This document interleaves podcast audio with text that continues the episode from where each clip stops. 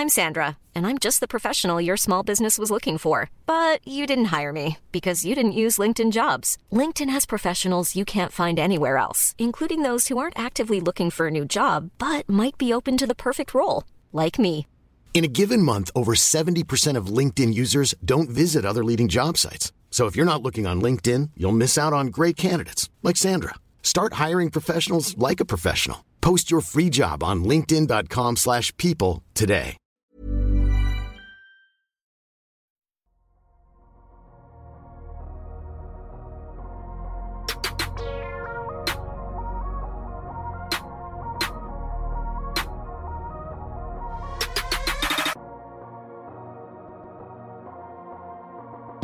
Salut à tous, très très heureux de vous retrouver pour un nouvel épisode du Dunk Hebdo NBA podcast. Et quel épisode Le DH20 édition 2022, le classement des 20 meilleurs joueurs NBA par Dunk Hebdo place aujourd'hui à la première partie du classement de 20 à 11. Vous en avez l'habitude pour les habitués justement. C'est un peu la cacophonie parfois le DH20, on est 6, 7, c'est assez compliqué. Donc cette année, eh bien on a décidé de réduire le nombre de personnes. L'équipe agrandie est à 8. Nous avons donc fait une première équipe de 4 et une seconde équipe de 4. Dans la première équipe de 4, de, de laquelle je fais partie forcément, parce que je suis votre serviteur aujourd'hui, on a d'abord Constant pour sa deuxième dans le podcast. Alors Constant, euh, deuxième avec le DH20, qu'est-ce que ça fait? Euh, Bonjour à tous. C'est un peu stressant là. Je vous avoue que je suis beaucoup plus stressé là pour le deuxième euh, podcast que pour le premier, parce que c'est un peu le, la marque de fabrique de Dunk Hebdo, ce fameux DH20. Euh, quand je vois mon classement, déjà, je me dis que euh, j'ai pas pris le classement le plus consensuel, donc je risque de m'attirer les foot de, de, de trois fanbases. Donc voilà, un peu stressé pour ne rien vous cacher de, de faire ce DH20, mais très heureux parce que euh, on va pouvoir parler du, du top of the pop de, de la NBA. C'est vrai que le rôle de dynamiteur euh, autrefois euh, acquis à Madiane est passé du côté de Constant en termes de podcast euh, DH20. C'est aussi sa première dans le DH20 et Gabin en tant que CM l'année dernière, tu as vu que le le DH20 ça attire les passions. Donc comment ça va et comment on aborde cet épisode qui euh, qui n'a Euh, pas d'équivalent? Ça va super. C'était c'était sympa à regarder de l'extérieur. Maintenant à faire, c'est beaucoup plus compliqué euh, que ce que j'aurais pensé avant de commencer mon top 20.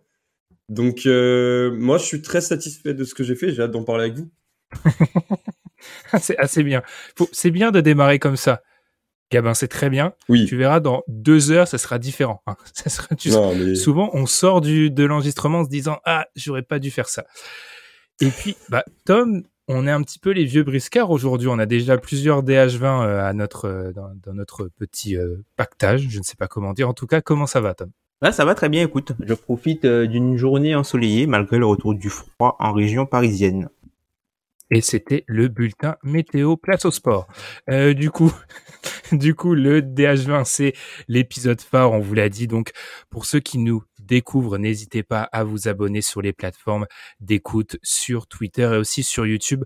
On vous avoue que le mois de septembre a été compliqué, donc on espère que le DH20 va pouvoir euh, le clôturer avec une petite pointe de, de, de positif. En tout cas, je marque une pause et puis c'est parti pour le DH20 édition 2022.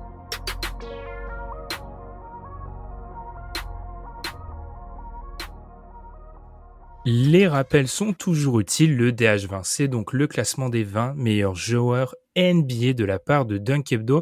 C'est un classement final qui associe votre classement à vous, chers auditeurs, ceux qui ont voté hein, à notre appel au vote des 20 meilleurs joueurs NBA, et celui des membres du site.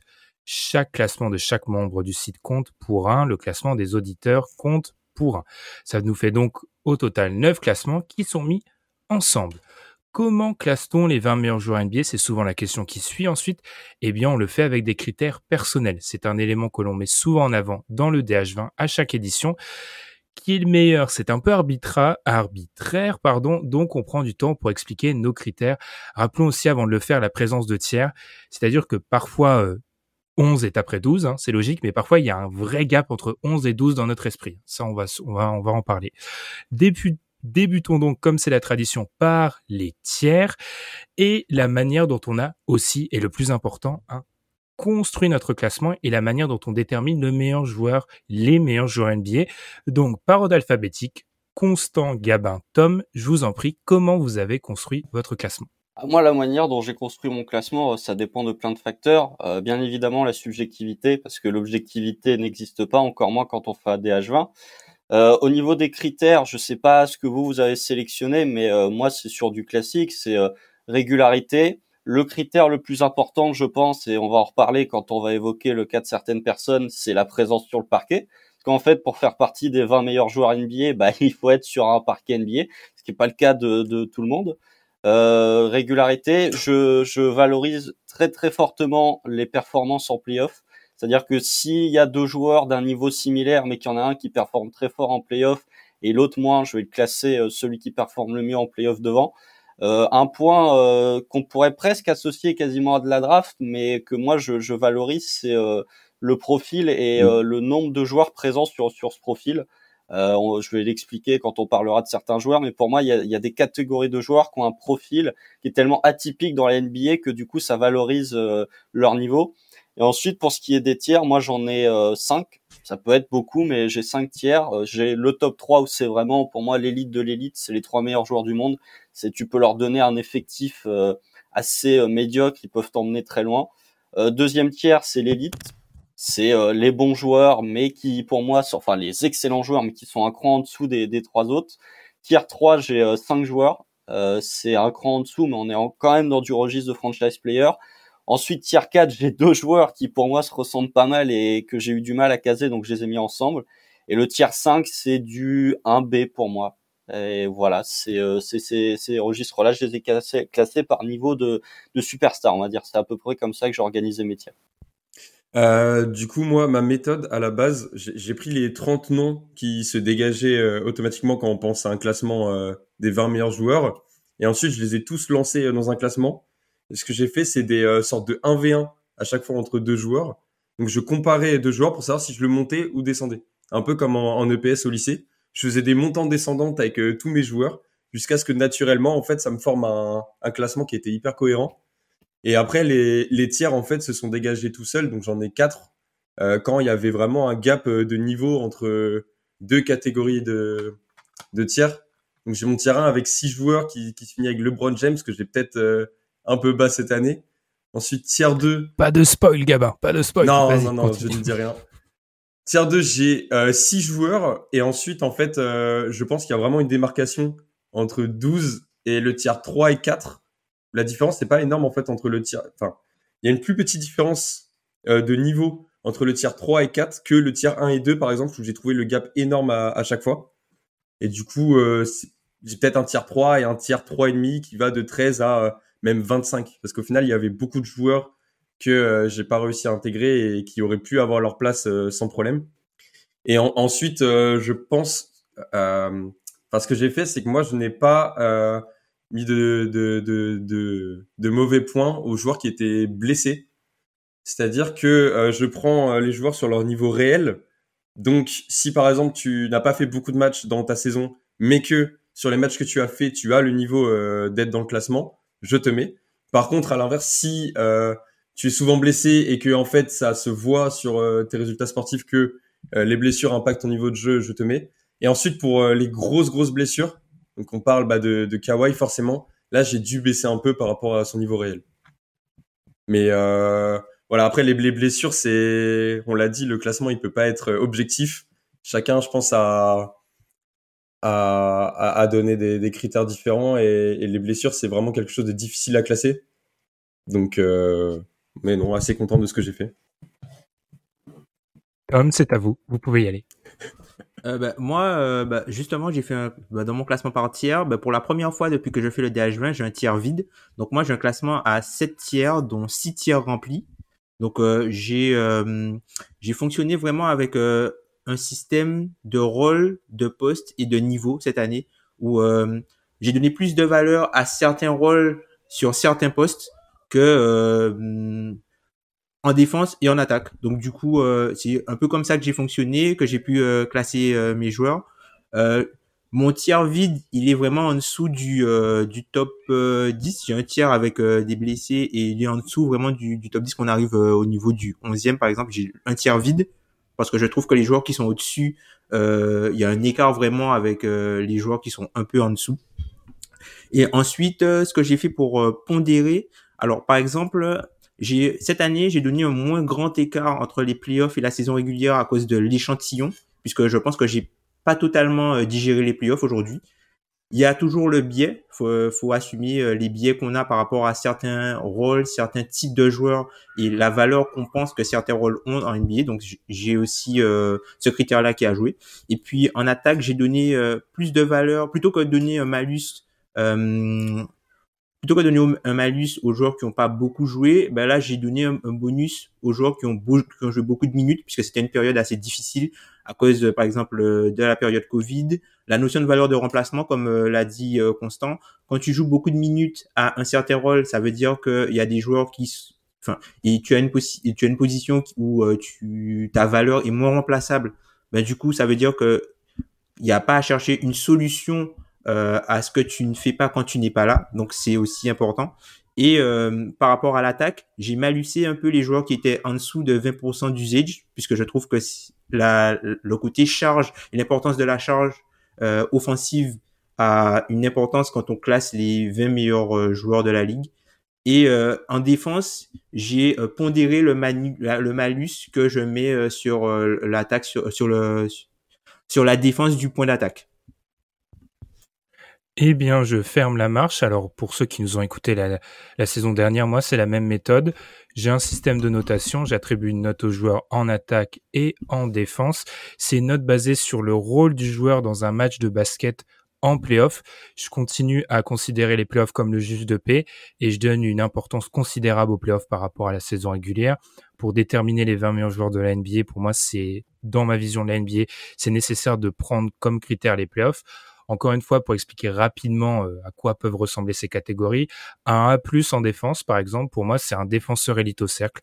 Je considère toujours que la défense au cercle a plus de valeur que la défense extérieure. Un A sera un très bon protecteur de cercle ou un défenseur élite capable de switcher si on passe de l'autre côté du terrain. Un joueur A+, en attaque sera une première option au scoring capable de prendre la majorité de la création de son équipe en particulier. Un A sera un joueur qui sera plus porté sur le scoring, mais moins avec cette dimension euh, plutôt playmaking. Je continue à être très sévère envers les joueurs qui sont, je vais les appeler déséquilibrés, pas dans le sens mental, mais dans, le sens euh, impact sur le jeu.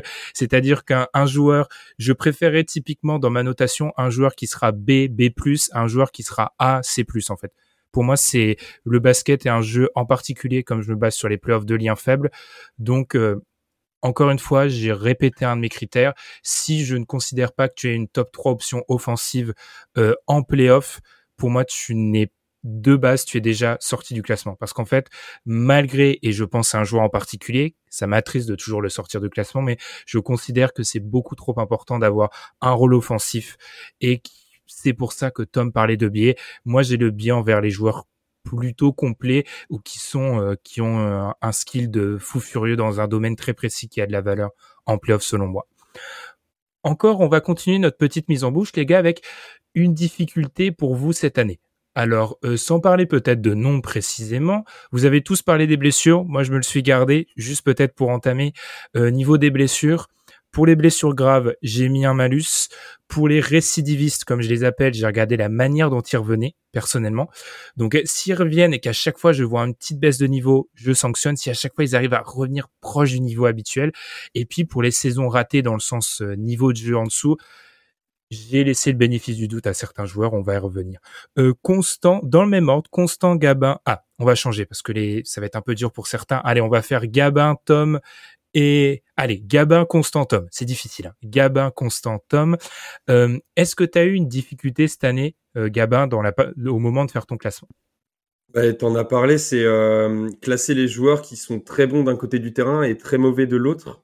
Et ça, ça m'a posé problème, notamment pour juger la défense. En fait, les joueurs complets, je pense que je n'ai pas eu de problème pour, les catégoriser. Par contre, les joueurs, bah, pour citer des noms, en fait, Gobert et Trey euh, qui sont euh, qui sont très très forts euh, en, attaque ou en défense. Et de l'autre côté c'est limite un handicap pour l'équipe.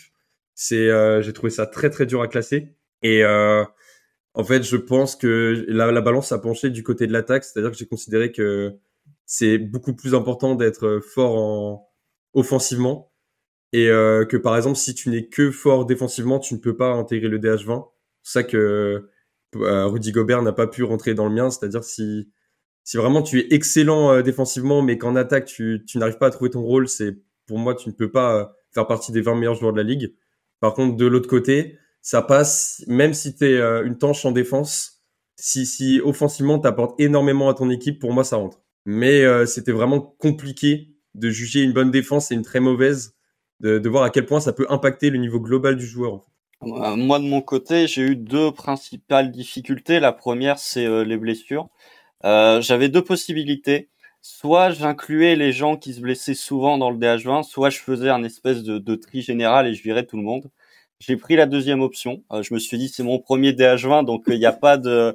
Les gens pourront pas comparer avec mon classement de l'année précédente, donc je me suis dit allons-y, soyons fous, virons tous les tous les multi-récidivistes comme tu l'as dit Ben. Et ma deuxième difficulté que j'ai eue, c'est jauger, enfin essayer de faire un classement entre l'ancienne et la nouvelle génération, parce que j'ai vraiment l'impression qu'il y a une nouvelle génération de, stars qui est en train d'éclore en NBA. On peut parler des, des Jamorant, on peut parler des même des Jason Tatum, etc., etc. Comment réussir à classer ces joueurs face à, l'ancienne garde, que ce soit du, euh, LeBron, du euh, Kevin Durant, etc., etc.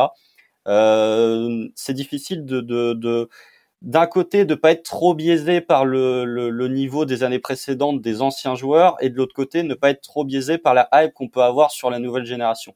Donc pour moi, ouais, c'est vraiment une, des premières années depuis que je suis la NBA où pour moi, il y a vraiment un, écart assez important dans le sens où, ouais, d'un côté, tu as vraiment les vieux loups qui sont là et de l'autre côté, tu as vraiment la nouvelle garde qui est en train de pousser très très fort. Et pour moi, le plus dur, c'était vraiment d'établir un classement qui n'influence pas trop d'un côté comme de l'autre. Pour compléter avant de te donner la parole, Tom, il faut rappeler, je l'ai pas fait dans mon introduction, c'est bien un classement sur les, et c'est d'où la difficulté de Constance, sur les 20 meilleurs joueurs à l'instant T, maintenant c'est là où effectivement euh, on peut comprendre l'équilibre est difficile. Tom, je te laisse enchaîner. Alors moi, les, deux choses qui m'ont posé problème, un peu comme Constant, la première chose, ça va être euh, la valeur du passé par rapport pour les anciens et aussi le côté euh, versus l'échantillonnage pour les nouveaux. C'est-à-dire que tu as des nouveaux qui ont été très très forts, mais c'est la première fois qu'on les voit aussi forts. Et tu as des anciens qui ont été un peu plus faibles. Alors, est-ce que c'est le poids de l'âge et à quel point, en fait, il faut euh, euh, accorder du crédit au passé pour mesurer ce qu'ils sont capables de faire aujourd'hui?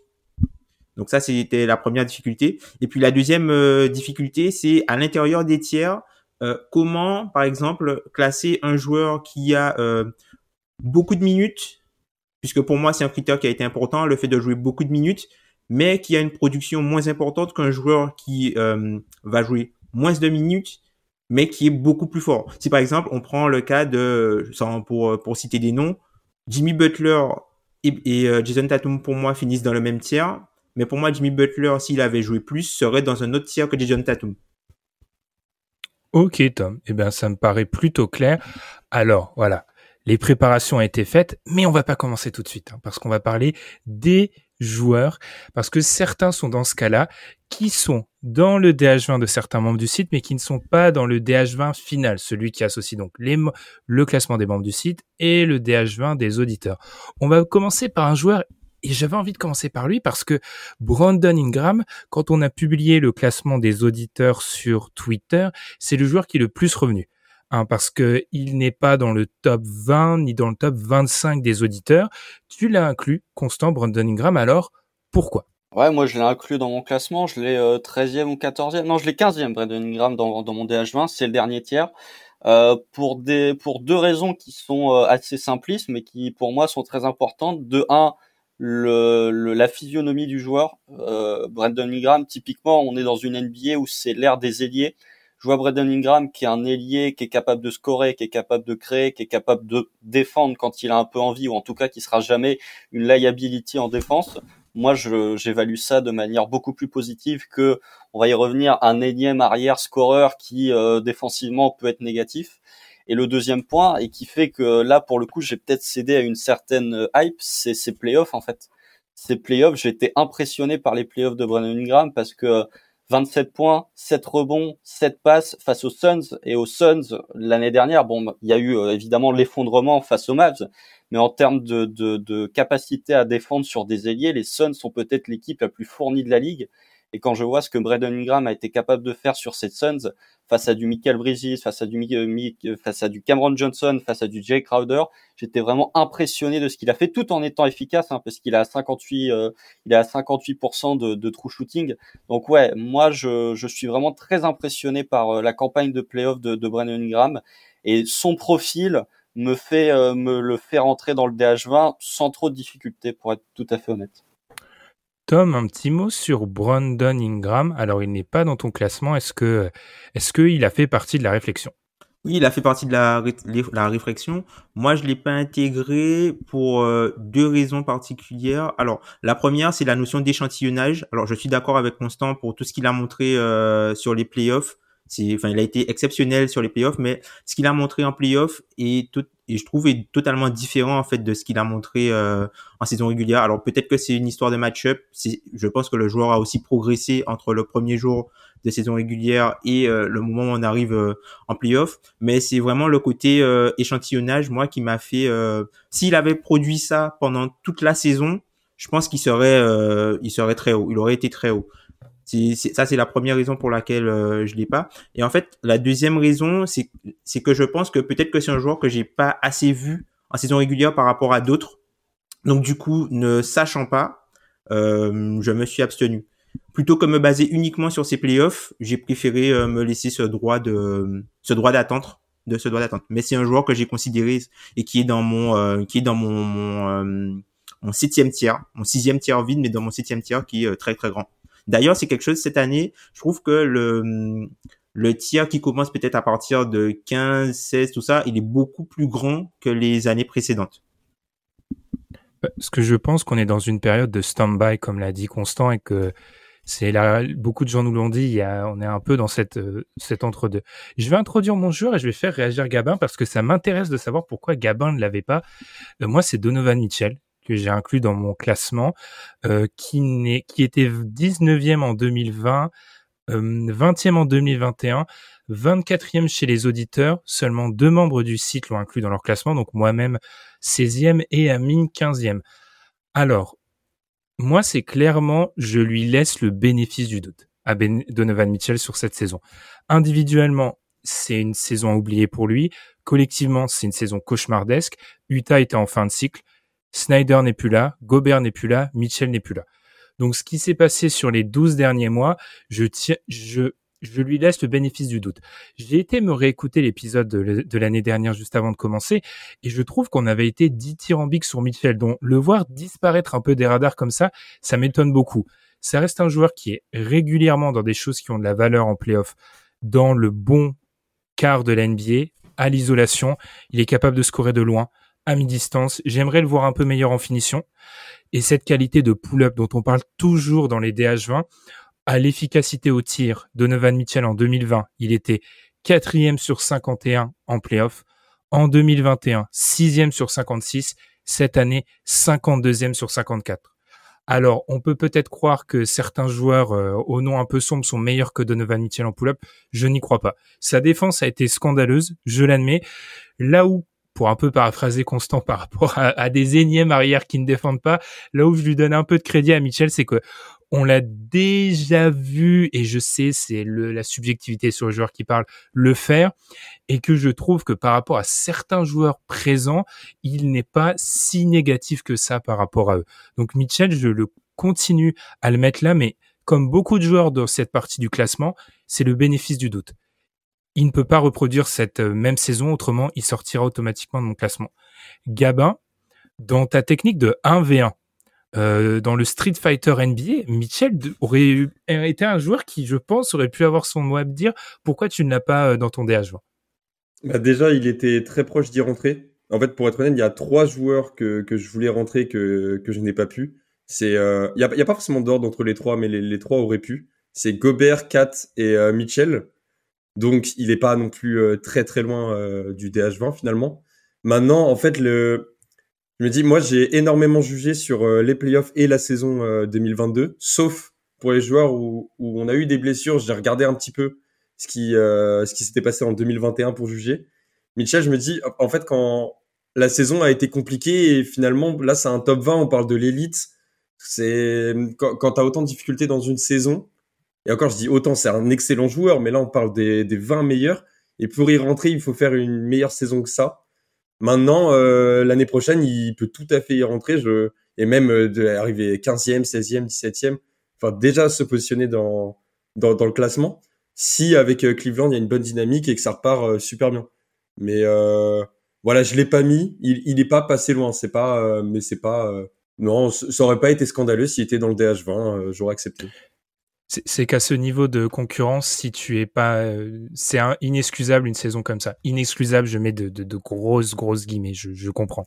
Ça, pénalise euh, très très fort. Si le joueur était euh, encore plus fort, si par exemple il était top 10 l'année dernière, bah il y, a un joueur dont on va parler après, mais si si tu dégringoles mais que tu viens de très très haut, tu peux pas sortir. Lui, Donovan Mitchell, il était quand même dans la seconde moitié du DH20. Il fait une saison compliquée. Et pour moi, c'est il y a d'autres joueurs. Il y a le, pack en fait entre les joueurs 13 et 25, il est euh, très stacké. Il y a beaucoup beaucoup de noms et du coup c'est c'est pénalisant de faire une mauvaise saison. Tout le monde peut te passer devant à, tout moment. Ok, ben dans cette liste parce que on l'a appelé, on va l'appeler le détonateur constant, à, ajouter un autre nom. Alors je, je suis content de l'ajout de ce nom parce que je l'ai aussi dans mon DH20 cette année. Euh, c'est Jalen Brown que tu as rajouté, Constant. Alors, pourquoi tu nous as classé Jalen Brown 13e Jalen Brown 13e Alors, euh, pourquoi, euh, bah, la question est répétée, donc ce n'est pas très radiophonique, pourquoi Jalen Brown est, 13e bah, C'est simple. Euh, quel est le meilleur Celtics euh, des finales NBA Je pense qu'on est à peu près tous d'accord pour dire que c'est Jalen Brown. Non, mais sans, vouloir tracher, sans vouloir envoyer un tact à Jason Tatum, hein, qui dans mon classement est très très haut. Mais pour moi, le, le meilleur Celtic sur ces finales, c'est Jalen Brown. Donc il y a un moment où, et même les playoffs de manière euh, générale de Jalen Brown sont quand même ultra solides. Donc pour moi, oui, que dans mon classement, si je si je mets à profit euh, les playoffs avant tout, euh, pour moi, Jalen Brown est très très haut. Et encore une fois, c'est pas la première saison, même si tu prends le contexte de saison régulière, c'est pas la première saison où Jalen Brown est performant. Alors il a franchi un palier cette année, mais déjà les saisons précédentes, je pense, il méritait pas une place dans le DH20, mais il était déjà très performant. Pour moi, un joueur comme Jalen Brown qui malgré le fait qu'il y ait Jason Tatum à côté, qui est capable de tourner à 30% d'usage tout en étant efficace, même s'il y a des moyens de progression, et en étant un bon défenseur, pour moi, c'est dans le DH20 en fait. Parce que voilà, tu parlais de, Donovan Mitchell, Ben par exemple. Pour moi, il y a moins d'écart en attaque entre Jalen Brown et Donovan Mitchell qu'il y a d'écart en défense entre Jalen Brown et Donovan Mitchell. Donc pour moi, ça fait que ouais, tu as, un défenseur qui est plus plus, à Jalen Brown tout en ayant un attaquant correct. Donc pour moi, t'ajoutes ça, le profil, plus les performances en playoff, ça fait que pour moi, il mérite sa place dans ce DH20. Alors je l'ai dans mon dernier tiers, hein, je l'ai pas non plus euh, mis très haut. Il pourrait être 13 comme il pourrait être 19, mais pour moi, il mérite sa place. Je comprends. Tu es dans la team Jalen Brown, donc je, ne peux pas te. Je, comprends ce que tu as voulu dire avec Mitchell. Après, je pense que ce que fait Mitchell à un très haut niveau a plus de valeur que ce que fait Brown, mais je comprends l'idée. Tom, je t'ai vu faire des petits. Alors, faut être sur YouTube pour voir ça, mais Tom fait des petits mouvements d'épaule sur certains propos. Est-ce que Jalen Brown, tu l'as pas dans ton classement? Je sais que globalement, dans l'équipe, il est apprécié, hein, Jalen Brown. Donc, euh, même question, est-ce que tu y as pensé? Et du coup, qu'est-ce qui a fait qu'il a... Le cut n'a pas été euh, réalisé par Jalen Brown? Bah oui, il est, pour moi, il est dans le même tiers. Hein, c'est mon, mon, même gros tiers à partir de la 15e position. C'est juste que son nom euh, n'est pas apparu, mais enfin, c'est interchangeable et pour moi, ça me ça me pose pas question. La raison pour laquelle j'ai un peu donné, c'est par rapport à à, à, à Tatum, c'est-à-dire que visuel, enfin visuellement, je pense que Brown a été beaucoup plus à l'aise parce que le, la, le, les Warriors se sont plus attelés à stopper ce que faisait Tatum que lui. C'est-à-dire que mmh. pour, c'est-à-dire que le système des Warriors était fait pour contrecarrer ce que faisait Tatum et que ce que faisait Tatum était moins risqué, enfin, était plus risqué pour eux que ce que pouvait leur faire Brown aussi bon soit-il dans ce qu'il fait. Je sais pas si c'est bien clair ce que j'ai voulu dire. C'est juste pour ça que j'ai deviné. Alors, pour moi, c'est vrai qu'il y a, c'est vrai que c'est dur que quand on regarde par exemple les DH1 qui y ait autant d'écart entre ces deux joueurs. Je pense que euh, par exemple le, entre en termes de niveau, je pense qu'entre euh, il y a pas genre deux ou trois tiers d'écart entre Jalen Brown et Jason Tatum aujourd'hui. Mhm. Mais je trouve que Jalen Brown c'est vraiment un, un, très très fort joueur.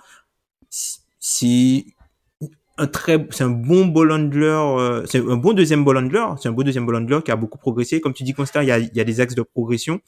Mais pour moi, il n'est pas encore. Enfin, je, personnellement, je lui ai préféré, par exemple, des joueurs comme euh, Carl Anthony Towns et ou Pascal Siakam, par exemple. Eh bien, les noms sont donnés et on va entrer dans le classement, mais pas tout de suite. On va commencer par le 21. Carl Anthony Towns, parce que cette année, on vous a demandé un 21e, parce qu'on a souvent remarqué que, allez, dans le 20, on, on essaye, voilà, on, on, se bat pour sa paroisse, on met son petit joueur et, et c'est un peu embêtant pour nous. Donc cette année, on a mis un 21 et celui qui se classe 21 cette année, c'est Carl Anthony Towns. Un peu à l'image de l'année dernière, ce qu'on va faire, c'est qu'on va de manière totalement cordiale, on va se faire affronter euh, deux membres de, l'équipe, deux membres de ce podcast qui l'ont de très très loin, l'un et l'autre. Et aujourd'hui, par rapport à Carl Anthony Towns, alors que je suis en train de tout casser autour de moi, c'est Gabin. Tu ne l'as pas, mais tu viens de nous le dire, hein, il était très proche. Et toi, Constant, qu'il a eu 14e. Je vais commencer par toi, Gabin. Pourquoi Carl Anthony Towns il s'est rapproché du classement, mais il l'a pas fait? Rappelons que Tanz a cette particularité de faire des allers-retours constants sur les trois dernières années, sans jeu de mots avec constant. C'est-à-dire que bah, Carl Anthony Towns, on l'avait eu en 2020 pas loin. En 2021, on l'avait à nouveau eu très loin. Là, on l'a à nouveau pas loin. Alors, comment tu expliques ça, Gabin, et comment il peut se stabiliser? Bah, 4, euh, il est, comme j'ai dit, il était pas loin, il aurait très bien pu rentrer, et là, il est 21ème, je trouve que c'est sa place. C'est, pas mal. Euh, maintenant, il a fait une bonne régulière. Moi, je l'ai pas trouvé euh, transcendant en playoff, malheureusement. Je pense que les, Grizzlies étaient à sa portée et il aurait dû élever son niveau pour, passer ce tour, qui était faisable à mon avis. Enfin, 21,8 points, c'est pas... Quand, quand on est l'option 1 d'une équipe en playoff, je trouve que c'est trop peu pour, pour vraiment faire monter le niveau de son équipe. Et, et maintenant, cette saison, moi, je l'ai trouvé fort, mais le, il y a eu une baisse de niveau, j'ai l'impression, en, en, playmaking. C'est-à-dire que quand, quand, quand il a été beaucoup ciblé par les défenses adverses, il y a eu beaucoup de prises à deux et à chaque fois, il n'arrivait pas à s'en sortir. Il faut, il faut qu'il arrive à, à, arrêter de perdre trop de ballons, à, à trouver ses coéquipiers.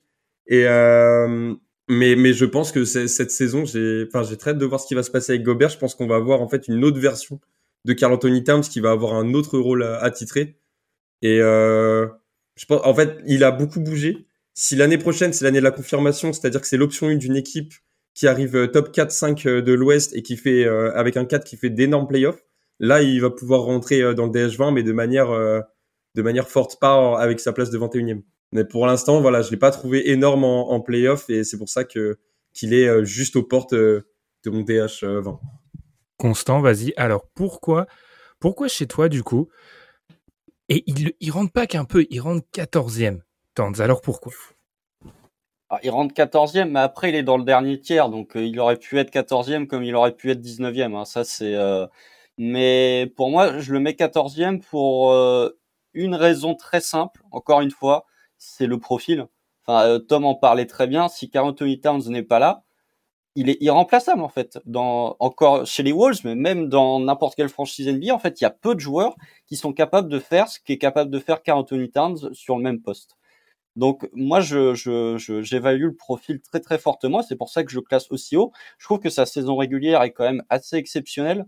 Euh, au niveau des points, c'est pas sa meilleure moyenne, mais il est quand même à, plus de 50% au tir. Il est à plus de 40% à 3 points. Alors oui, effectivement, il y a des axes de progression. Et si vous avez écouté l'épisode de la semaine dernière, vous avez vu que j'attendais de 40 Towns parce que pour moi, limite 14e, je suis déçu de le mettre que 14e parce que pour moi, Carlton Towns, s'il joue à son plein potentiel et s'il joue à son plein leadership, il doit être top 10 pour moi. Il doit se retrouver dans mon dans mon tier 3 avec euh, avec euh, sans trop spoiler avec du Butler, du Tatum. Pour moi, il, il est à ce niveau de joueur quand il joue à son plein potentiel. Alors ces playoffs pour revenir sur sur ce qu'a dit Gabin, ces playoffs, il a déçu, mais quand tu regardes les stats, il est à il est à plus de 40% à 3 points, il est à 46% au tir. Là où il a eu des vrais problèmes, c'est sur la gestion des fautes et sur la gestion des turnovers, où Memphis a très bien joué le coup. Mais je trouve que, en fait, Carl Anthony Towns, il y avait aussi cette, euh, cette espèce de, de, réminiscence sur Towns qui était de tacler sa défense en disant qu'il n'était pas très investi défensivement.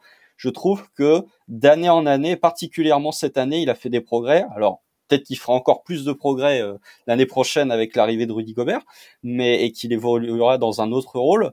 Mais je trouve que ouais, Towns finalement, il y a hormis peut-être sur ce côté leadership et ce côté friabilité du mental parfois sur certains matchs où il peut dégoupiller, où il peut faire euh, des bêtises, je trouve que finalement, 41 Towns a de moins en moins de points faibles sur lesquels tu peux exploiter dans le jeu. Et vraiment, si tu prends juste en termes de niveau pur, oui, pour moi, c'est l'un des 14 meilleurs joueurs NBA. Euh, avant de te donner la parole, Tom, et de te faire une double question, moi, j'ai dans l'équipe, j'ai été souvent un de ceux qui étaient un peu critiques vis-à-vis de Towns. Je l'ai mis cette année, sans paraphraser Constant. Il a des progrès en défense. Je pense qu'aussi, on lui demande plus d'être un protecteur de cercle, en fait. Et ça, c'est la bonne idée, en fait. On a arrêté de vouloir le faire jouer en protecteur de cercle, on le fait jouer dans l'espace. Et avec Gobert, moi, j'ai beaucoup classé Carl Anthony Towns en me disant, on le fait jouer à côté d'un autre intérieur. Et du coup, c'est pour ça qu'il est rentré. Parce que je me dis, ok, si c'est le deuxième intérieur et que tu ne demandes pas de protéger le cercle et tu le fais défendre dans l'espace, je le comprends. Et puis, il y a cette stats surhumaine. Alors, c'est le troisième joueur à trois points parmi les joueurs qu'on avait présélectionnés. Je remercie Tom pour le, les statistiques. Et il y a, y a cette stat folle de synergie, donc les manières de scorer différemment. Il y a dix, euh, il y a dix sections dans synergie, euh, cut, euh, transition, ISO, etc. C'est le joueur NBA où c'est le mieux réparti en fait. Il fait un petit peu de tout et ça a trop de valeur offensive pour moi. Tom, je te lance là-dessus ensuite je te lancerai sur le 20e. Donc vas-y sur Towns, ton avis. Tom Towns, tu l'as, tu l'as, tu l'as. J'ai trop d'onglets ouverts. Pourquoi j'ai le classement de l'année dernière? On ne sait pas. 20e. Tu l'as, tu l'as 20e. Très bien Tom. Bah, je les 20e toujours dans le même tiers avec euh, les Ingram et tout ça, un peu comme Constant. En fait, on est dans, dans les, les, mêmes tiers. Les joueurs sont un peu euh, interchangeables. Moi, la raison que pour laquelle je l'ai, euh, par exemple, l'année dernière, c'était Rudy Gobert mon 20e. Cette année, c'est c'est lui, Carl Anthony Towns, parce qu'en fait, le 20e, moi, j'aime bien en fait saluer quelque chose chez un joueur, puisque généralement dans les dans les listes, le dernier joueur d'une liste dit souvent plus que ce qui est à l'intérieur de la liste sur ce que tu mhm. valorises et ce que tu enfin ce que tu aimerais euh, montrer entre guillemets. Donc euh, du coup euh, moi je l'ai mis en 20e simplement pour saluer les progrès défensifs cette saison, saluer la grosse production offensive. La grosse position offensive, c'est un joueur qui permet à Minnesota de se trimballer des ball beaucoup moins efficaces que la moyenne, enfin du moins qui sont en dessous de la moyenne en termes d'efficacité et d'avoir une, euh, une équipe euh, compétitive qui te permet aussi de jouer avec des non-shooters autour de toi pour faire les tâches défensives. Donc moi je trouve que c'est quelque chose sur le, lequel il a beaucoup progressé sur l'activité euh, en défense, le fait de défense dans, l'espace. On a bien vu que c'était pas un, drop big, et euh, moi, dans la, la, notion de rôle, à partir du moment où c'est plus un drop big, ben du coup, je lui euh, ai mhm. accordé un malus moindre au fait qu'il ne soit pas bon défensivement dans mon système de notation, ce qui lui a, ce qui l'a fait remonter, Sachant que offensivement, voilà, c'est un joueur qui a qui a été très fort en playoff. Il a empêché Memphis de jouer avec Steven Adams, donc il a enlevé une force euh, de, de, de, de l'équipe adverse, même si euh, sa production offensive à lui a été euh, moindre que ce qu'il y avait, ou du moins il a, il a été moins régulier sur les matchs, mais il a fait de, de, de très gros matchs Carl, Anthony Town, et je trouve que euh, il va vraiment dans le bon sens, mais qu'offensivement il est tellement au-dessus de la moyenne. Quand tu prends les joueurs à plus de, de, de 27% d'usage, le seul joueur qui a un, plus gros true shooting que lui, c'est Nikola Jokic. Voilà. Eh bien un peu, un peu de après une année après un épisode l'année dernière, on avait été un peu dur pour lui, ben un peu de un peu de love, comme disent euh, comme nous disent plus les jeunes, euh, pour pour pour Carl Anthony Towns. Allez, on a bientôt, on en est bientôt à 40 minutes. Il est temps d'entrer dans le classement. Je vais rester avec toi, Tom, et puis je vais être obligé de donner la parole à Gabin après parce que c'est un fier représentant du Nord. On rentre en 20e avec Pascal Siakam. Pascal Siakam, il y a quelque chose de très intéressant. C'est que le DH20 des auditeurs est, de manière assez surprenante, très très bien représentatif. Alors, pas très surprenant parce qu'on a eu beaucoup beaucoup de votants cette année, mais le DH20 des auditeurs a 19 noms du DH20 final. À une exception près, c'est le 20e, c'est Pascal Siakam, qui est d'ailleurs présent dans 5 des 8 classements des membres du podcast et le hasard a fait que nous quatre ici présents l'avons. Tom, pourquoi tu penses que Siakam, parce que Siakam n'est pas juste pas présent dans le classement des auditeurs, il en est très très très loin de rentrer dans le classement des auditeurs. Pourquoi tu penses qu'on le l'inclut nous et que les auditeurs ne le font pas? Euh, Là encore, je dirais trois choses. La première chose, c'est la valeur du profil. Je pense que Pascal Siakam, c'est un profil qu'on valorise tous euh, un peu. C'est un two-way player euh, à l'aile, donc c'est quelque chose qui est plutôt rare dans l'NBA et qui est un bon niveau. Si on prend le rôle, c'est quelqu'un qui est un deuxième initiateur de niveau bon. Alors c'est pas quelqu'un qui est élite, mais d'un niveau bon. Il a beaucoup progressé sur le, playmaking et en défense c'est quelqu'un qui pourrait être labellisé en tant que switch big et qui a la polyvalence de pouvoir euh, jouer 3, 4, 5. Moi, ce que j'aime beaucoup avec Pascal Siakam, c'est qu'il a la capacité d'attaquer sur les cinq postes. On l'a vu attaquer des meneurs, on l'a vu attaquer des arrières, on l'a vu attaquer des ailiers. Il est bon, il euh, c'est un peu un joueur euh, un joueur métamorphe, c'est-à-dire qu'il prend en fonction de l'équipe puisque on va pas se leurrer, Toronto est dans un système très particulier avec leur projet 6 9 et en fait, si lui n'avait pas toutes les capacités, toutes les qualités qu'il a pour que pour faire en sorte que les joueurs puissent les autres joueurs puissent jouer autour de lui, je pense que ça fonctionnerait beaucoup moins. Donc il y a cette valeur euh, de profil là. La deuxième chose que j'ai considéré, c'est le volume de minutes jouées. Parmi tous les joueurs euh, de la pré-liste qu'on a sélectionné, donc il y a à peu près 34 joueurs, c'est le troisième total. Les seuls joueurs qui ont joué euh, plus que lui, je crois, c'est Demar de Rosanne et attendez, ouais, Demar, Demar de Rosanne ah, cette plaie des onglets ouverts, Tom, c'est le, Voilà, la plaie des onglets ouverts. C'est tout, à tous les DH20. Et Jason Tatum. Demar de Rosanne et Jason Tatum, alors que Pascal Siakam, il a commencé la saison blessé.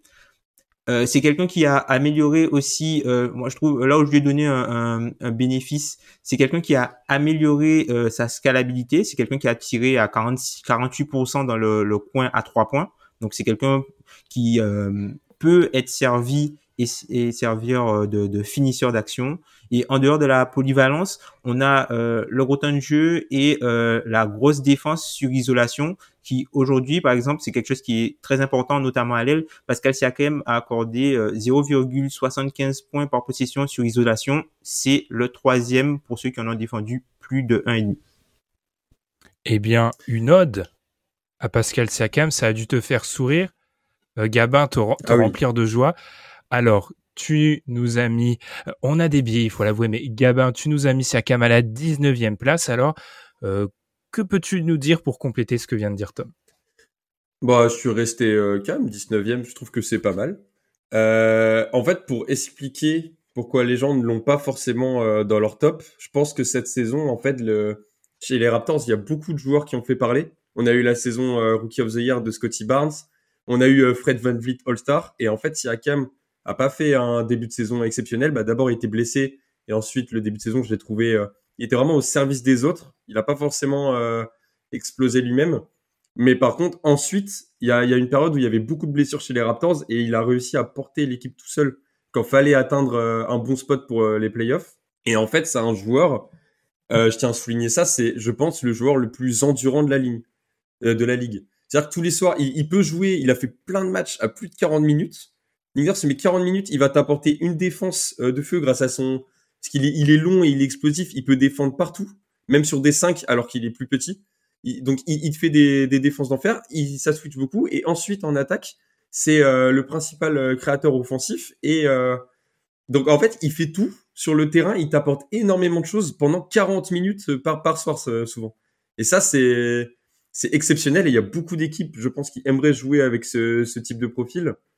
Et donc, euh, donc non, si Akam, j'en veux pas aux auditeurs s'ils l'ont pas mis, vous ouvrirez les yeux euh, un, jour ou l'autre, et puis c'est pas grave.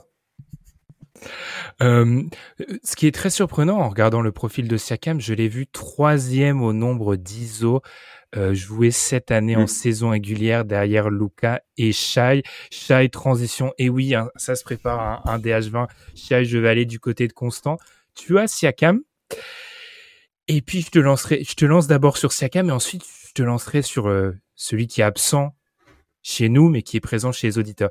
Siakam, pourquoi tu Est-ce que c'est encore une question de rôle? C'est ça, Constant? Bah, c'est un peu un mélange de, ce qu'a dit Gabin et de ce qu'a dit Tom. Euh, déjà, je tiens à saluer Nick Nurse pour être le, dernier des Mohicans, entre guillemets, puisque c'est le dernier coach NBA qui fait jouer 40 minutes ses starters en saison régulière.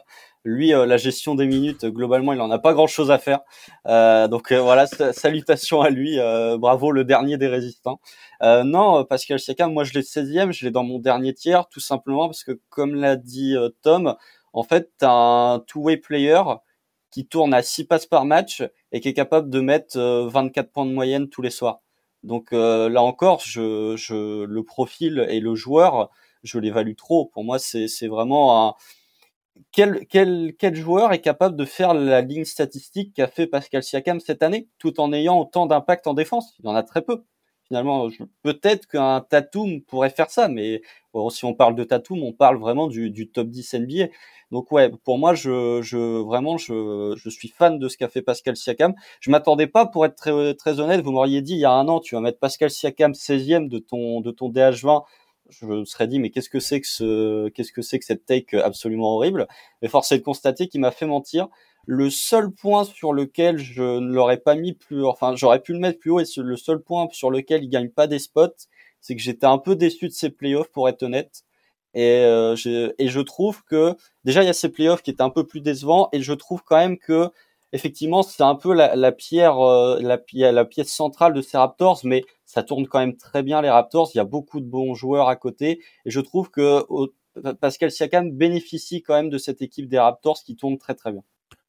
En dehors du spacing C'est vrai, tu l'as dit. Je, je pense qu'avec Siakam, on arrive à identifier clairement le joueur qu'il serait dans une équipe.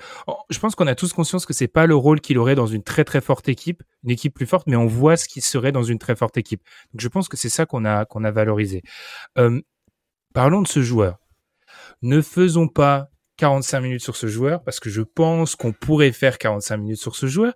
Il a été classé 20e par les auditeurs, mais il est absent de notre classement. Ce joueur, c'est Kyrie Irving. Parmi les huit membres du podcast, seulement deux l'ont inclus dans leur classement. C'est Gabin ici présent qui nous l'a euh, classé 16e et Madiane qui a classé Kyrie 17e. Euh, sachant que on est plutôt dans un camp euh, anti, pas anti, ce serait pas le bon mot, mais la défense sera plus compliquée. Gabin, donc je commence par toi. Pourquoi tu nous as mis la manière de poser la question est déjà, est déjà jugeante. Pourquoi as-tu mis euh, Kyrie Irving? Euh, Parce qu'il est trop fort. Non, euh, en fait, c'est pas un argument de 2019 ça. non, non mais 2016. Il est, il, est chiant, il m'énerve. Il, c'est lui qui décide quand il joue ou pas. Bon, très très bien. Il, il, n'a fait que 29 matchs cette saison. Euh, c'est vrai que c'est insupportable parce qu'on aimerait le voir jouer. Et comparé à d'autres joueurs comme Kawhi, finalement, Irving, c'est uniquement euh, de sa faute s'il ne veut pas jouer. Après, le vaccin, bon, tu le, finalement, bah, il fait ce qu'il veut. Si tu n'as pas envie de te faire vacciner, ce n'est pas, c'est, ton choix. Mais euh, quand il joue, et c'est ça en fait le. Alors finalement, il y a beaucoup de choses à dire et très peu de choses à dire à la fois parce que la conclusion, ça va être quand il joue, il est fort. C'est-à-dire que euh, sur ces, enfin, sur euh, les 29 matchs qu'il nous a fait, il était exceptionnel. Il est revenu pour faire 27 euh, points de moyenne, enfin, c'est un des plus gros casseurs de défense euh, de toute la ligue. Il fait des choses exceptionnelles alors que, et en fait, limite, ce qui est triste, c'est que je l'ai valorisé. C'est-à-dire que euh, il s'est intégré en cours de saison dans l'équipe et il a fait des résultats monstrueux. Après, en, en playoff, ça s'est vu le manque de, de peut-être de cohésion. Là, bah, c'est les Brooklyn Nets, mais j'espère que euh, ils sont en train de préparer un bon camp euh, d'entraînement et qu'ils vont revenir euh, tous ensemble préparés et prêts à jouer ensemble la saison prochaine. Parce que Irving, on l'a vu très très fort sur 29 matchs. Je pense qu'il est encore meilleur en fait que ça. Et que s'il n'a pas pu jouer à un meilleur niveau, c'est parce qu'il est chiant et qu'il est pas venu. Donc maintenant, insultez-moi. J'ai dit ce que j'avais. Désolé, gamin. J'ai entendu Constant rigoler et j'ai perdu mon calme. Mais en, en soi, l'argument s'entend. L'argument bah s'entend que quand Kyrie Irving est sur le terrain, il est bon. Je pense que, et je vais lancer Constant, collectivement, je pense que, pour parler au nom des autres, nous avons décidé que c'est terminé. Tu n'es pas assez présent sur le terrain. Tu peux être Zeus une fois sur le terrain. C'est plus possible. Ce n'est plus assez. Est-ce que c'est ce que tu as considéré, toi, Constant? Alors moi, le moment où j'ai rigolé, c'est quand même quand Gabin a dit j'espère que les Nets ils vont se ramener au camp d'entraînement motivés à jouer ensemble. non mais ça. Ça c'est vraiment, c'est, euh, c'est. Euh, moi je peux, moi je peux bien, mais je veux dire on est quand même dans le domaine de l'utopie. Hein, c'est. Euh, j'ai dit j'espère. Non mais voilà pour. On sait pas. Je pense que Steve Nash là entre deux dans entre deux dans TikTok, il va il va nous former ça.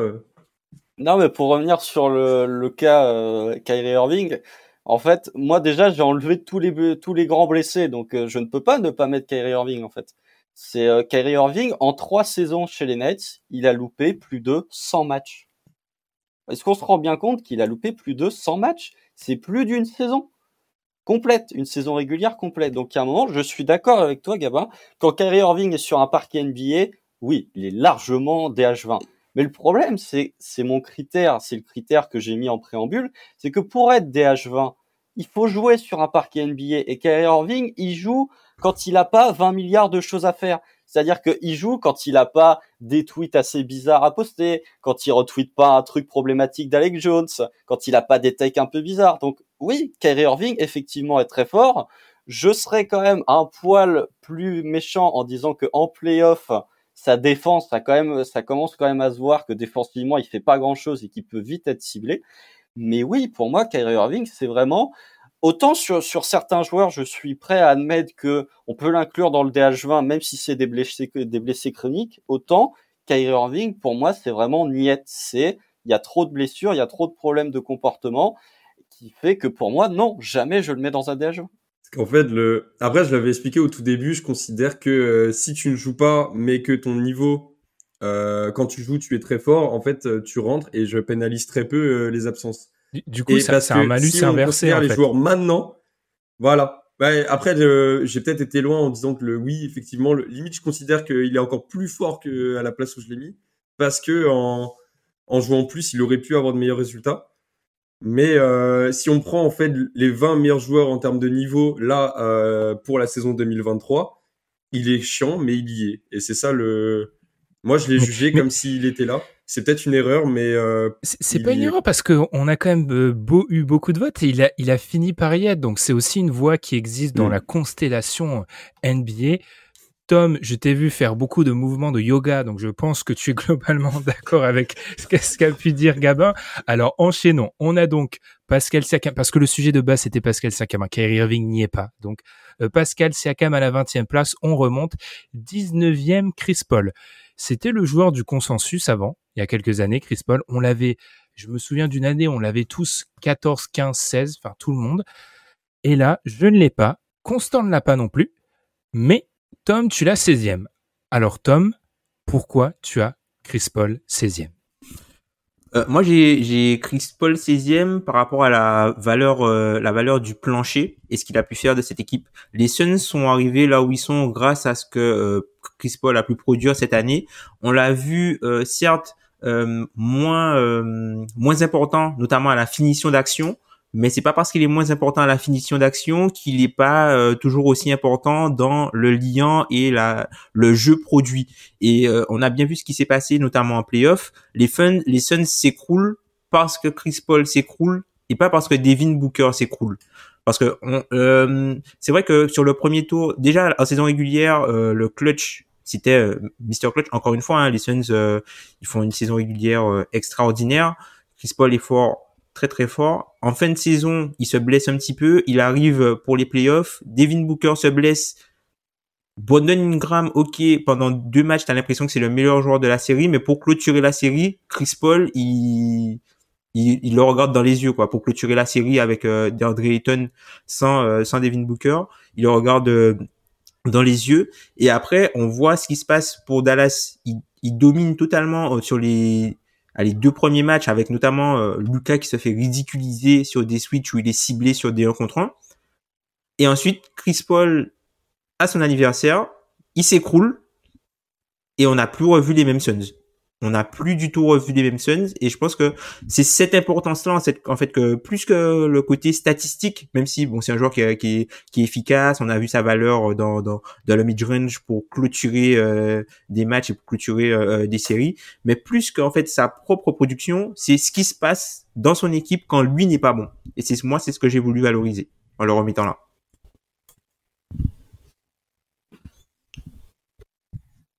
Alors le débat va pas être intéressant je coupe mon micro. Vraiment une erreur de 2014, hein, parce que quand on a fait des conférences Zoom, on n'est plus censé faire ce genre d'erreur. Euh, alors, euh, je l'aurais mis dans mon classement, clairement sans les blessures. Mais je me suis fait le récapitulatif des blessures de Chris Paul en playoff. Remontons à 2015, ouvrons les almanachs. 2015, blessure au match 7 contre les, les Spurs. Il gagne le match, il rate les deux matchs de la série d'après, son équipe, les Clippers à l'époque, sont éliminés. 2016, se casse la main contre les Blazers, élimination au premier tour. 2018, face aux Warriors, la fameuse série, blessure à la fin du match 5, élimination. 2021, blessure au premier tour contre les Lakers. On apprendra plus tard qu'il s'est blessé aussi en finale de conf à la main. 2022, suite à la défaite contre les Mavs, on apprendra qu'il jouait blessé. Alors bon, la blessure suite à une élimination scandaleuse, on l'a déjà eu par la part de d'autres joueurs. Est-ce que c'était vrai? On ne sait pas. Ce qui fait donc que sur les huit dernières campagnes de playoffs de Chris Paul, il a été blessé cinq fois. Il a été épargné à trois reprises, 2017, un seul tour, saison régulière où il rate 21 matchs, 2019, deux tours, saison régulière où il rate 24 matchs. C'est-à-dire que Chris Paul, soit il se blesse pendant la saison régulière, soit il se blesse en playoff, soit les deux. La seule saison il a été à peu près en bonne santé, c'est 2020. Constant pourra confirmer.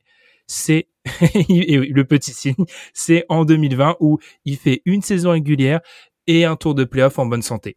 Sur huit saisons, c'est plus possible en fait. C'est un joueur qui a le talent pour y être, mais euh, j'avoue que moi, je n'ai même pas considéré son nom en fait j'ai, on est à un stade où je peux plus considérer dans mon DH20 des préambules, c'est aussi la capacité à faire deux mois à très haut niveau en fait. Deux mois, c'est en gros, euh, imaginons, c'est la, campagne de playoff.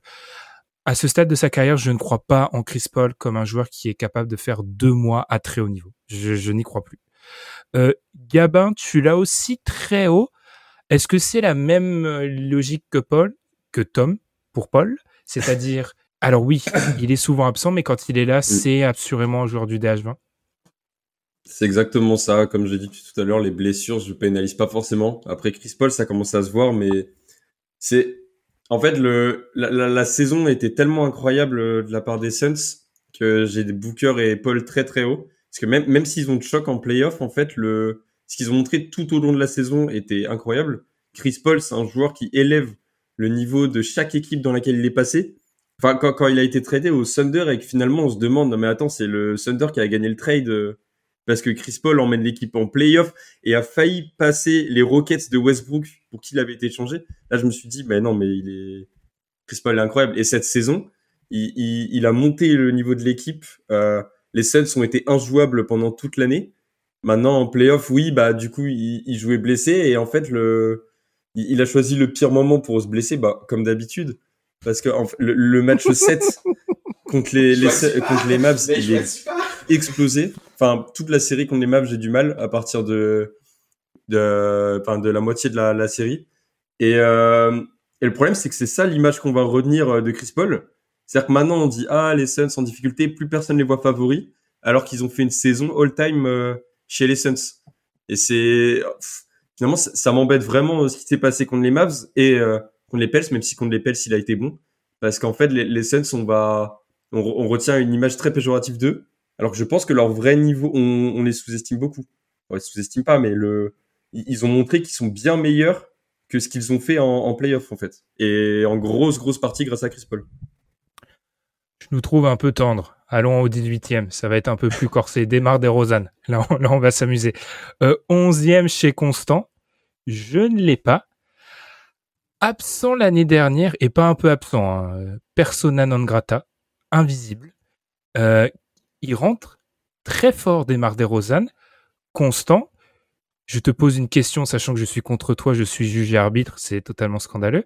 Est-ce que c'est pas une surréaction et une surcorrection d'une erreur de l'année dernière où on l'avait complètement oublié, ce classement? J'ai un peu craqué sur le classement des Rosanne, mais euh, c'est pas. Euh, en fait, En, fait, le, problème de Demar DeRozan, c'est que je voulais le mettre en, parallèle avec un joueur qui ne sera pas. Je... Ah, si, si, il sera. On, va l'évoquer d'ici quelques minutes, mais avec un joueur qui joue du côté de Memphis, parce que je trouve que les deux ont des parallèles dans dans leur qualité, dans leur leur espèce de dichotomie en fait. Parce que il faut être honnête, la saison de Demar DeRozan cette année aux Bulls, elle est quand même exceptionnelle. 27 points, euh, du, du mid-range partout. Tu parlais, Tom, de, de, production en termes de minutes. Des Rosanne, tous les soirs, il était là pour Chicago à mettre des mid-range, à aller gratter des lancers, etc. On a bien vu les Bulls quand Demar DeRozan n'était pas là, ou, ou, en tout cas quand il était sur le banc, c'était très compliqué. Zach Laving, pour moi, n'a pas euh, rempli son rôle de, de, de, deuxième meilleur joueur qui peut porter l'équipe quand DeRozan est dans un moins bon soir ou quand il est pas là. Donc pour moi, oui, DeRozan, c'est euh, c'est un joueur qui doit rentrer dans le DH20. Alors 11e, c'est peut-être un peu haut, on va être honnête, mais pour moi, il mérite sa place parce que déjà le, le profil, encore une fois, qui est capable de faire ce que Demar DeRozan fait en NBA Il y a très peu de joueurs qui sont capables de faire la même chose que lui. Alors, dans un registre qui est assez euh, anachronique pour euh, de la NBA de 2022, avec beaucoup de mid-range, etc., et très peu de tirs à trois points, mais il y a peu de joueurs qui sont capables de le faire. Et ces playoffs sont un peu décevants parce que euh, c'est Demar DeRozan, donc euh, Demar DeRozan ne fait jamais des playoffs satisfaisants, ça n'existe quasiment jamais. Euh, mais je trouve que ouais, il mérite sa place juste pour sa saison régulière et aussi parce que c'est Demar DeRozan quoi. Enfin, euh, en début de, de, de, podcast, je disais que euh, fallait euh, faire ce tri entre l'ancienne génération et la nouvelle génération. Je trouve que Demar DeRozan fait partie des, des, meilleurs joueurs de, de ces six ou sept dernières années et que trop souvent on oublie de, de le mentionner. Donc oui, c'est je le mets haut parce que je savais que vous allez le mettre un peu bas et que quelque part je voulais rendre hommage à Demar DeRozan et à l'exceptionnelle saison régulière qu'il a faite du côté de Chicago. Ah ouais, on est déjà euh, première année de constant, on est dans de la stratégie à long terme sur l'influence du classement des autres. C'est euh, euh, échec en, en 5D là. Bah alors moi, comme je suis opposé à Constant dans ce débat, dans ce duel, moi j'ai vraiment l'impression que entre un joueur qui était donc, si on extrapole, 27e, disons du DH20 il y a l'année dernière, et qui se retrouve 18e, le jump il n'est pas justifié en fait. Je, trouve que l'année dernière, il était trop bas. Je trouve que cette année, il est peut-être un poil trop. Alors encore une fois, ça vient de mon obsession pour les playoffs, parce que la saison régulière de Demar de Rosanne, elle est exceptionnelle. Euh, et je pense aussi qu'il y a un petit côté rédemption avec ses fins de match qu'il a su accrocher là où il y a toujours cette image de DeRozan, euh, choke, etc. Donc accrocher des fins de match très visibles euh, très euh, TikTokable, bah, je pense que ça a beaucoup d'importance pour lui. Et puis, il y a un niveau de jeu incroyable. C'est un joueur qui a su jouer dans une équipe de, de, de Chicago où il y a eu beaucoup, beaucoup, beaucoup de blessés. Après, moi, mon problème, c'est que c'est globalement le même joueur, en fait. C'est que les, les soucis défensifs sont encore là en playoff. Euh, il est moins passeur qu'à San Antonio parce qu'on devait, on avait besoin de son scoring. Il a cet aspect passe là, mais encore une fois, le, les statistiques avancées, notamment en isolation, s'effondrent en playoff c'est le, en fait, c'est le même joueur et il est pas loin du DH20. Et je, je souscris à tout ce que dit Constant, mais c'est le même joueur en fait, c'est le même joueur que j'ai pas inclus les années précédentes, qui est un peu plus fort cette année, mais qui a toujours des points négatifs qui m'empêchent de, de l'inclure. Points négatifs qui sont la défense et euh, la scalabilité, je vais utiliser un mot euh, tomesque, de son jeu. Après, il est beaucoup plus fort. Je, c'est le, il est dans le même rôle. On va dire qu'il est dans le même rôle, mais je pense que dans son rôle, s'il était euh, en, s'il était puissance 4, là il est passé puissance 5 par exemple. Et je pense que c'est c'est ça aussi que Constat a voulu valoriser, puisque euh, là c'était vraiment un initiateur de très haut niveau. Euh, cette année des morts de Rosen. En plus, il était présent, voilà, c'est le, le, numéro 1 au nombre de minutes jouées parmi euh, la préliste de 34 qu'on a. Et les, par exemple, il a joué euh, deux fois plus de minutes que Paul George, par exemple. Donc, enfin, c'est quel... voilà. Alors, c'est quelqu'un qui, euh, certes, non, non, c'est juste, c'est c'est juste un fait. C'est juste un fait. Mais donc euh, non, je, je comprends ce que je comprends ce qu'on ce qu'on t'en dit et puis je te comprends aussi dans le sens où voilà le côté playoff, on a vu euh, comment euh, Milwaukee a défendu une équipe qui était menée par Demar de Rosanne, c'est-à-dire que lui, on le prend et on laisse tout le monde shooter. Et c'est ce qui s'est passé. Il y a pas, il y avait pas assez de shooting et euh, malgré, euh, enfin, il était surhumain euh, sur tout le jeu intermédiaire, le mi-distance et tout ça. Et, ben, ben, ça a pas suffi parce qu'arrivant en playoff, bah, tu es contre la crème de la crème, t'as les meilleurs ailiers sur toi. Et malheureusement pour lui, enfin, l'équipe qu'il avait autour de lui ne lui permettait pas de, de, de s'exprimer au mieux, quoi. Notamment sur euh, toute la conclusion de, de, de, tout ce qu'il arrivait à créer dans le jeu intermédiaire. Donc, euh, il est un peu, je pense qu'il est un peu plus fort que l'an dernier, mais je trouve que, enfin, le bon, le bon qu'il a fait, euh, notamment sur euh, le, le, le, distance enfin, c'est, c'est n'importe quoi, démarre de Rosanne cette année sur le mi-distance. C'est quelque chose qui est important et c'est, c'est, c'est n'importe quoi ce qu'il a su faire euh, là-dessus. Donc, je pense que c'est, c'est bien de le saluer, même si il y a encore du manquement sur la défense, parce que quand on prend son, son, son, si on, on prend par exemple sa défense et son rôle défensif, son rôle défensif, c'est le gars à cacher sur le, le, moins bon joueur adverse, en fait, aujourd'hui. C'est ça, mhm. c'est ça, c'est ça sa problématique. Eh bien, Gabin, un ancien joueur du Nord, est-ce que tu as un petit mot avant qu'on marque une petite pause? Parce que ce podcast sera très long. Donc, est-ce que tu as un petit mot à ajouter? il, me frustre. Hein. chaque fois, c'est la même. Le, que ce soit Toronto ou Chicago, en, en playoff, ça va pas. Et ça va pas. En fait, on a dit que ses playoffs étaient moyennes. Il a quand même fait un match 2 contre Milwaukee à 41 points. Il était sur une autre planète.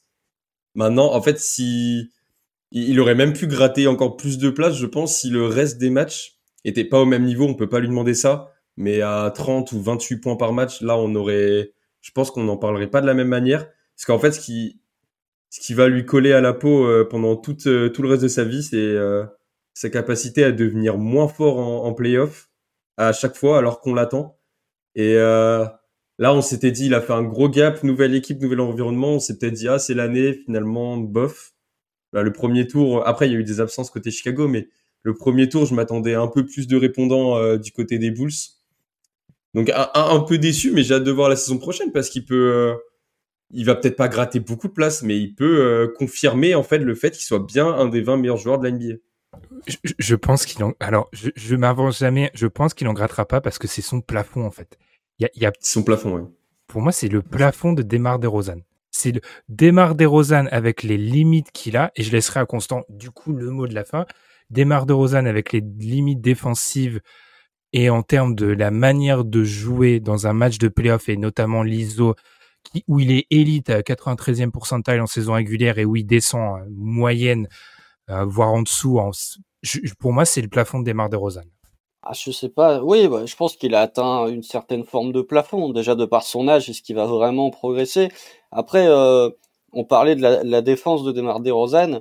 Quand tu vois la construction du roster des Bulls, tu te dis, avec toutes les absences, c'est pas à lui d'être euh, Enfin voilà, c'est le gars à cacher, mais t'as quand même, t'as quand même Caruso, t'as quand même Lonzo Ball, t'as beaucoup de joueurs.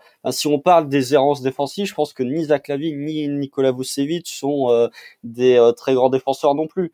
Donc euh, il, il est pas tout seul. Et pour moi, le contexte. Alors bien sûr, les playoffs de Demar Derozan sont décevants, mais faut aussi voir le contexte. Chicago arrive en playoff quand même à bout de souffle entre les blessures, les minutes jouées. Enfin, ça a vraiment été une longue saison régulière du côté de Chicago, encore plus pour Derozan.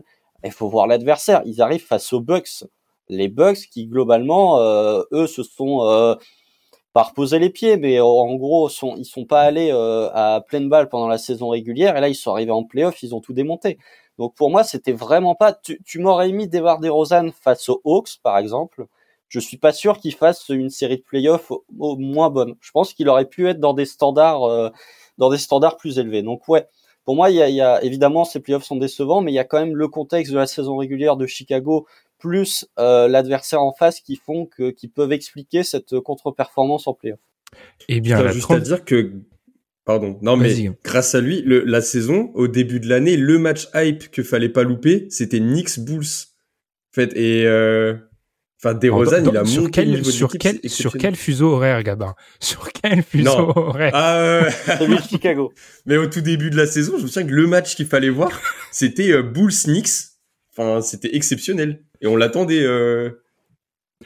En tout cas, on va marquer une petite pause et puis Gabin, euh, Gabin non, Constant m'a glissé une petite passe décisive en parlant d'Atlanta. On se retrouve tout de suite pour parler du 17e du classement.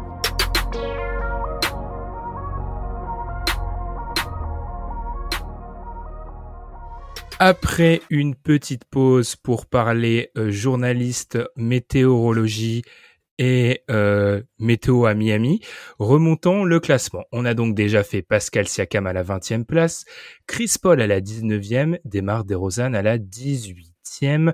Deuxième heure de ce podcast, on a débarré avec beaucoup de débats. Et ce joueur-là fait toujours débat. 17e place, très young. Je me sens un peu moins seul cette année parce que Constant, ne l'a pas non plus dans son classement. Gabin nous l'a mis 13e. Gabin dodeline de la tête de manière outrée, choquée. Gabin, très young, 13e. Et tu nous l'as, dit avant d'enregistrer, je ne comprends pas qu'on ne puisse pas l'inclure. Alors, pourquoi Qu'est-ce que tu ne comprends pas? C'est exactement ça. En fait, sa saison offensive, mais c'était un, truc de malade. Il nous a sorti des cartons sur plusieurs équipes. C'est un des joueurs, franchement, si on prend juste euh, un DH20 offensif, c'est-à-dire euh, les meilleurs joueurs euh, d'un seul côté du terrain, il est top 5, mais facile. Et de l'autre côté, alors oui, c'est un gros handicap, Mais comme je l'ai dit, moi, je valorise. J'ai eu beaucoup de difficultés justement à le classer pour ça. Mais en fait, ce qu'il fait en, attaque, c'est il est beaucoup trop fort. Alors oui, du coup, en défense, il est horrible. Et, et je trouve d'ailleurs qu'il pourrait faire des efforts parce qu'on lui trouve beaucoup d'excuses, mais il pourrait quand même euh, s'impliquer davantage. Euh, maintenant, en fait, je le pardonne. Je le pardonne parce que de l'autre côté, il y a 28 points avec 9 passes et des pourcentages euh, avec des bons pourcentages. Euh, il y a un peu de il y a un peu de gâchis dans son jeu, un peu de perte de balles, un peu de de, de tir euh, de, de, du logo qui, qui se tente. Donc des fois il est il est chiant, mais c'est c'est un joueur offensif euh, formidable. Et en fait, je le pardonne encore plus parce que euh, comparé à plein d'autres joueurs de ce classement, lui, il a pas son super lieutenant. C'est-à-dire, il y a de très bons joueurs à côté. Il y a, il y a Hunter, il y a Collins, il y a Capella.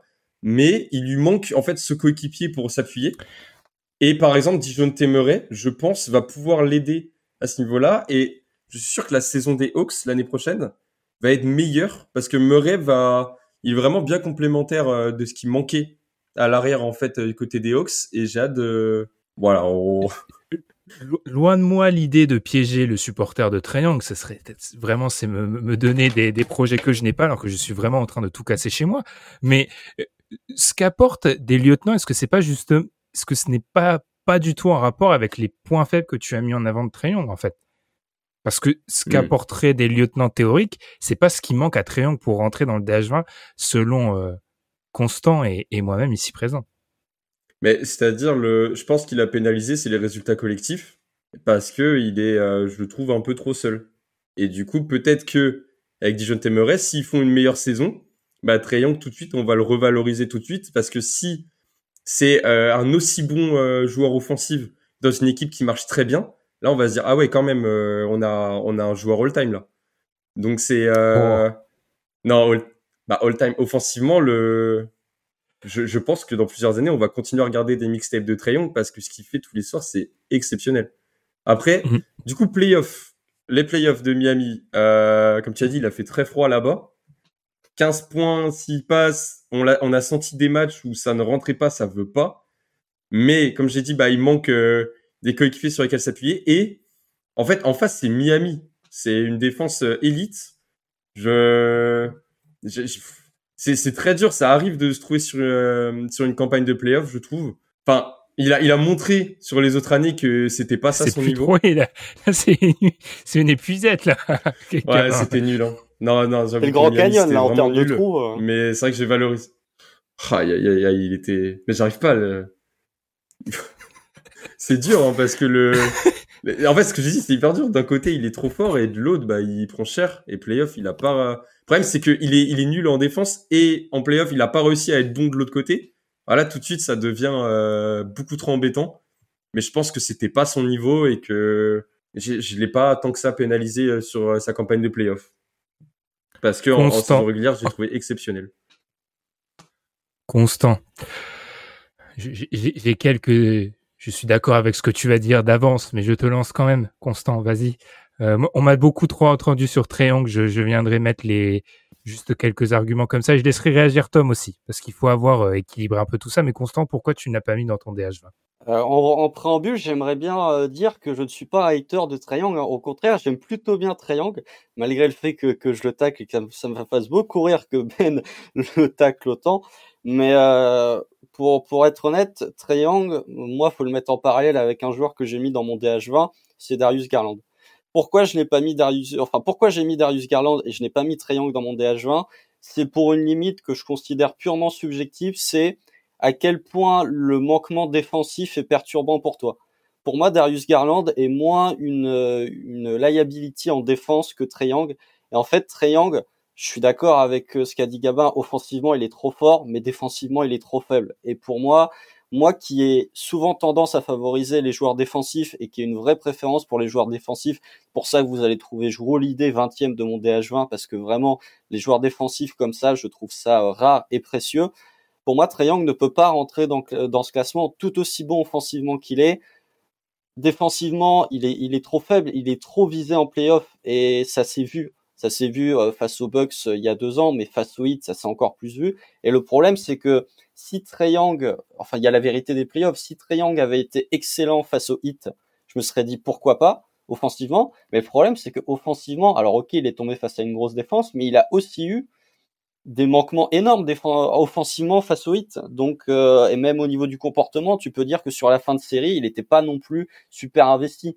Donc ouais, pour moi, c'est ma limite, c'est que défensivement, Trey Young est trop un, poids pour son équipe pour que je l'inclue dans le DH20. Pour moi, il faut avoir un, tu vois, Young, si tu reprends le système de notation de Ben, Young en défense, il est, il est quoi? Il est D+, ou limite, il est, il est D-, quoi. Et je peux pas mettre un joueur aussi faible défensivement dans mon DH20. Tom, on va te demander d'équilibrer. Non, je vais parler parce qu'autrement, ça serait de mauvaise foi de, terminer par Tom, parce que je veux pas mettre le coup de grâce. Moi, je, pensais que Constant allait nous amener sur la, défense, ce que je, ce à quoi je souscris toujours. Et moi, je continue à dire, hein, le, pour moi, c'est un problème que je mets en avant avec Triangle depuis sa draft. Pour moi, c'est athlétique, les problèmes. Parce que on va y revenir, des jeunes arrières qui défendent pas, il y en a la PLT en NBA. Il y en a un paquet. Mais je pense que Triangle et le hit, ça s'est vu aussi dans la manière dont on parle beaucoup de la manière dont a été euh, mis en difficulté Triangle dans la série face au hit. Il faut regarder les matchs. C'est en le mettant dans le trafic, en fait, que le, le, le hit a fait payer Triangle. C'est, on le met dans le trafic face à une équipe où il n'y a pas un joueur en dessous d'un 90 et le, le, seul joueur un peu petit, c'est euh, le gogo de, de Kyle Lowry, eh bien, face à cette équipe-là, c'est difficile pour Young, en fait. C'est beaucoup trop difficile de jouer dans le trafic.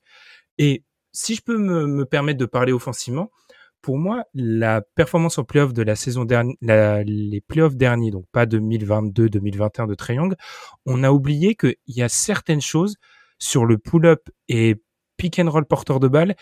On a déjà vu une baisse en termes de production parce que les angles de passe sont moins évidents en fait. Les défenseurs prennent un pied. Les défenseurs par rapport à la saison régulière avancent plus. Et pour Triangle, il y a deux solutions. Soit des pull-ups plus difficiles, soit du pick and roll porteur de balle où les angles de passe sont plus compliqués. Pourquoi? Parce qu'il est petit. Euh, on nous dit souvent que c'est le premier argument et qu'il n'est pas très intelligent, celui de la taille. Euh, regardez les top 10 du DH20. Il n'y a pas de petits joueurs. Il n'y en a pas un en dessous de 2 mètres. Parce que dans le playmaking, notamment, la taille aide. Donc pour moi, Trey tant que je n'aurai pas les gages en termes de défense en playoffs, restera en dehors du DH20. Tom, je te laisse le mot de la fin sur Trey. Bah, je trouve que tout ce que vous avez dit des deux côtés sont, sont valides. Encore une fois, c'est euh, la pondération. C'est-à-dire que par exemple, Constant, tu dis bien que le côté défense, ce serait un D-, mais à quel point tu vois la défense c'est important sur le point d'attaque pour ces joueurs-là, puisque comme comme le dit Ben, des arrières euh, qui, qui ont des rôles d'initiateurs qui, qui, sont de bons initiateurs et qui défendent pas, en NBA, il y en a, il y a légion. Par rapport à la comparaison avec Garland, moi je trouve que effectivement que l'écart entre Garland et Young, je trouve pas qu'il soit si énorme que ça. Même l'écart entre Garland, Trey Young et même Jamoran, pour moi c'est pas si énorme que ça si on prend les les, les trois. À la différence que t'en as euh, t'en as deux qui jouent avec des potentiels défenseurs de l'année et un autre qui joue avec des, des, des défenseurs juste honnêtes. Et je pense que ça fait la différence. Euh, par rapport à Trey je pense que euh, quelque chose qui euh, l'a fait monter dans le classement, c'est la valeur de la production et le fait que c'est un joueur qui est présent et qui produit quand il est là pour son équipe. Et c'est une charge que d'autres joueurs qui sont moins forts n'ont pas à remplacer. Par exemple, Trey c'est difficile de le remplacer par un joueur moyen dans son équipe. Et je pense que ça aussi, ça, ça a de la valeur. On l'a dit, euh, numéro un au, quand tu fais le cumul, il est numéro un au nombre total de points marqués, numéro un au nombre de passes euh, décisives réalisées. C'est quelque chose de très rare. Donc il y a quand même le, la, la, notion de production et la notion de moteur. Et en fait, avec un rôle comme ça, personnellement, je passe un peu sur la défense, même si c'est quelque chose qui est très problématique en playoff. Et euh, la raison pour laquelle moi j'ai un peu moins pénalisé les playoffs, c'est la notion de match-up et des échantillons. C'est-à-dire que les problématiques qu'il a rencontrées face à Miami, il aurait peut-être pas rencontré les mêmes face à Philly, il aurait peut-être pas rencontré les mêmes, par exemple, face euh, aux Raptors ou des choses comme ça. Donc l'an dernier, il a été, euh, il a été très mis en avant. Entre, enfin, c'est-à-dire que pour moi, la, la réalité en fait de Trey Young, c'est entre ce qui s'est passé en 2021 et ce qui s'est passé en 2022. Elle est entre les deux. Si tu prends uniquement ce qui s'est passé en playoff l'an dernier, il y est pas. Si tu prends ce qui s'est passé en playoff en 2021, il est très haut. Et pour moi, la réalité entre les deux, c'est pour ça que je l'ai mis entre les deux.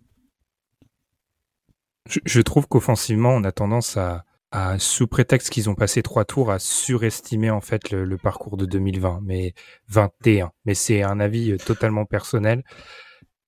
Mais après, tu vois, pour Trayon, juste la dernière chose que je, je, rajouterais dessus, je pense que c'est un joueur qui, si, euh, je pense que le, fantasme de Trayon off-ball, aujourd'hui, c'est beaucoup plus un fantasme qu'une réalité. Par contre, si un jour ça finit par se matérialiser, je pense que c'est quelqu'un qui pourrait vraiment s'installer euh, haut dans le DH20 parce que ça le ferait passer dans une autre stratosphère offensivement. Mmh. Ah, moi, off-ball, je continue à. Pour moi, Macmillan est critiquable. Hein, mais pas. Il, peut pas. Enfin, regardez, regardez la. Le, pour les auditeurs qui me voient comme un auteur de triangle, prenez la série contre Miami, regardez triangle loin du ballon. Il peut pas vivre dans le trafic triangle. C'est bref. Euh, PG, Paul George, 16e petite descente d'année en année. Puis hein, ça descend, ça descend un petit peu. Euh, 21e chez toi, Tom, et tu es en mission, j'ai l'impression, depuis le début de ce podcast avec, avec, je rigole. Et je l'ai conservé à la euh, 13e place. C'était pas, allez, c'était pas dans la, dans la trame, mais euh, faut essayer de respecter l'équité euh, comme dans un débat politique, c'est-à-dire pas du tout. Gabin, tu nous as conservé l'ami Paul George à la 15e place. Est-ce que c'est, alors on va se répéter, mais est-ce que d'abord c'est euh, encore une fois cette idée de la présence du joueur et son niveau quand il est présent? Et qu'est-ce que tu vois de Paul George quand il est présent? Euh, super joueur. En fait, c'est ça, il joue très peu, mais quand il joue, il, a loupé énormément de matchs pour les Clippers. Mais j'ai, du coup, les Clippers, c'est une équipe que j'ai beaucoup, beaucoup regardé euh, pendant toute la partie de saison. Parce qu'en fait, j'étais là-bas, donc j'ai eu la chance de, voir plein de matchs des Clippers directement aux Staples. Et, euh, et Paul George, c'est un joueur qui m'a toujours impressionné. J'ai eu la chance en fait d'être là-bas quand, quand il jouait. La Crypto Arena. La Crypto Arena maintenant. je refuse de. Ah, c'est horrible. Je, je, suis arrivé à la bonne période hein, parce que le, je suis parti pile au moment où, où il commençait à changer les, les logos euh, au-dessus du stade. J'ai eu beaucoup de chance. Mais euh, en fait, il, il, faisait très peu de matchs, mais quand il était là, c'était un leader incontesté euh, des deux côtés du terrain. C'est lui qui menait le tempo. J'ai trouvé d'ailleurs que chez les Clippers, ça manquait de playmaking euh, quand il jouait pas, et que en fait, sans lui, euh, le jeu était trop pauvre en, attaque. Il fait tout, et en fait, euh, je pense, il a eu beaucoup d'absence, et je pense que son vrai niveau, c'est ce qu'il a montré en playoff l'année dernière, où il a fait un pic à 27 points de moyenne. Et je pense qu'en fait, l'année dernière où il jouait, c'était plus ça son vrai niveau, plutôt que cette année où il a eu beaucoup de problèmes. Et malgré les problèmes, il est toujours revenu en forme et il a toujours été au rendez-vous lorsqu'il a joué. Donc maintenant, cette saison, euh, je l'attends très fort parce que là, il n'y a plus d'excuses s'il est en forme. Et, euh, et, j'ai très hâte de voir ce que ça peut donner. Maintenant que ça ne va plus être lui le leader de l'équipe, mais ça va être Kawhi, est-ce qu'il va quand même réussir à mener l'équipe comme il a fait cette année? Je ne sais pas. Tom, donc tu l'as classé 21e. On peut un peu revenir sur ça parce que pendant très souvent dans nos DH20, Paul George était un peu montré comme euh, le, fantasme de la deuxième option parfaite. Est-ce que ça vole un peu en éclat pour toi, ça, Tom? Non, pour moi, il l'est toujours. Il l'est toujours, sauf que je trouve qu'aujourd'hui, Paul George est un joueur plus théorique qu'il n'est un joueur euh, deuxième option réelle. Alors, je pense que dans un contexte euh, de playoff, c'est quelqu'un qui garde toujours énormément de valeur par rapport à l'attaque et par rapport euh, quand on reprend les rôles, ce serait plus le le, le, porteur de balle euh, numéro 2 et en défense, ça serait un de tes top 3 défensifs à l'aile. Donc c'est quand même un poste qui a énormément de valeur. Moi, la raison pour laquelle euh, j'ai voulu, enfin que je l'ai descendu autant, c'est parce que je voulais en parler et euh, mettre la lumière sur une campagne qui pour moi était décevante. L'an dernier, Paul George, il est un peu remonté tout simplement parce qu'il avait eu les minutes sans Kawhi où il a porté euh, les, Clippers contre les Suns qu'il avait fait remonter. Et cette année, moi, je m'attendais, je voulais le revoir un peu dans son dans ce rôle de, de premier initiateur.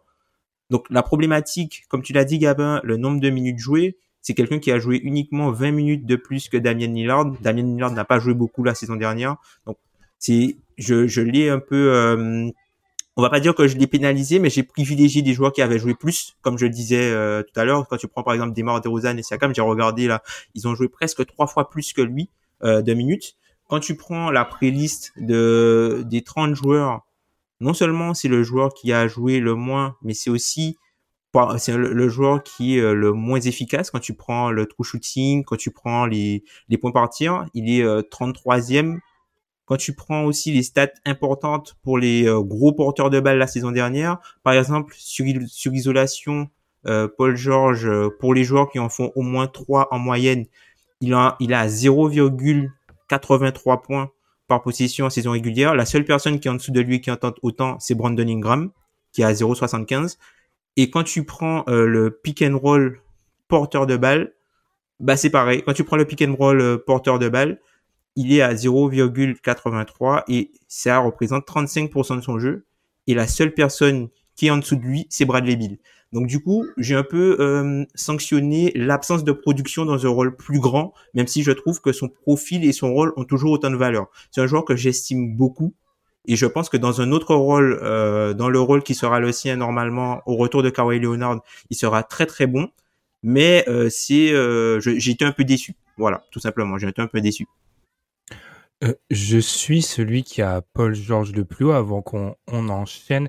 Gabin, là, hors de son classement, et j'imagine que ce sont les blessures qui ont, qui ont fait payer ça. Euh, pas Gabin, constant. Ouh là là, ça commence à faire une heure. Là, on, commence à entamer la période où mon cerveau commence à, surchauffer. Alors, euh, moi, je l'ai dans mon classement euh, parce que, en fait, comme l'a dit Tom, la théorie est trop belle et défensivement, pour moi, il fait une vraie saison du côté de Los Angeles. Alors, encore une fois, l'échantillon est vraiment faible, trop faible. Et c'est un peu un coutumier du fait. Hein, Paul George des saisons, il démarre où on a l'impression que c'est un MVP et qu'il est plus MVP en février. On les a déjà vus un peu une certaine du côté d'OKC, je m'en rappelle. Ça reste un joueur que je trouve qui a, notamment dans les trois points corner, qui reste un assassin, qui est capable de jouer sur plusieurs positions. Et en fait, sa treizième position, il faut la comprendre comme un joueur que je descends en termes de niveau, mais qui profite du fait que les dix premiers se sont éloignés, en fait. C'est-à-dire qu'il était plus proche des dix premiers et du vrai groupe de, dont on va parler dans la deuxième partie il y a un an. Mais le fait, c'est que ce groupe-là s'est éloigné et que derrière, certes, ça a un peu poussé, mais pas au point de le sortir de la hiérarchie. Donc c'est pour ça que Paul George est encore là, mais je comprends, pour moi, c'est une saison décisive pour lui.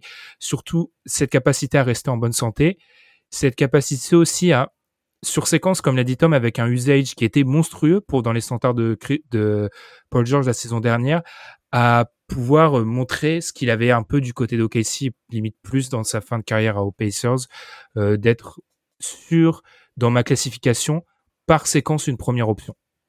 Voilà, alors qu'il y a beaucoup de bruit en dehors de chez moi. Constant, je vais te lancer sur Anthony Davis. On est 15e. On est sur le joueur on vous avait demandé dans le, classement des H20 de nous donner le joueur le plus difficile pour vous à classer. Anthony Davis est classé deuxième.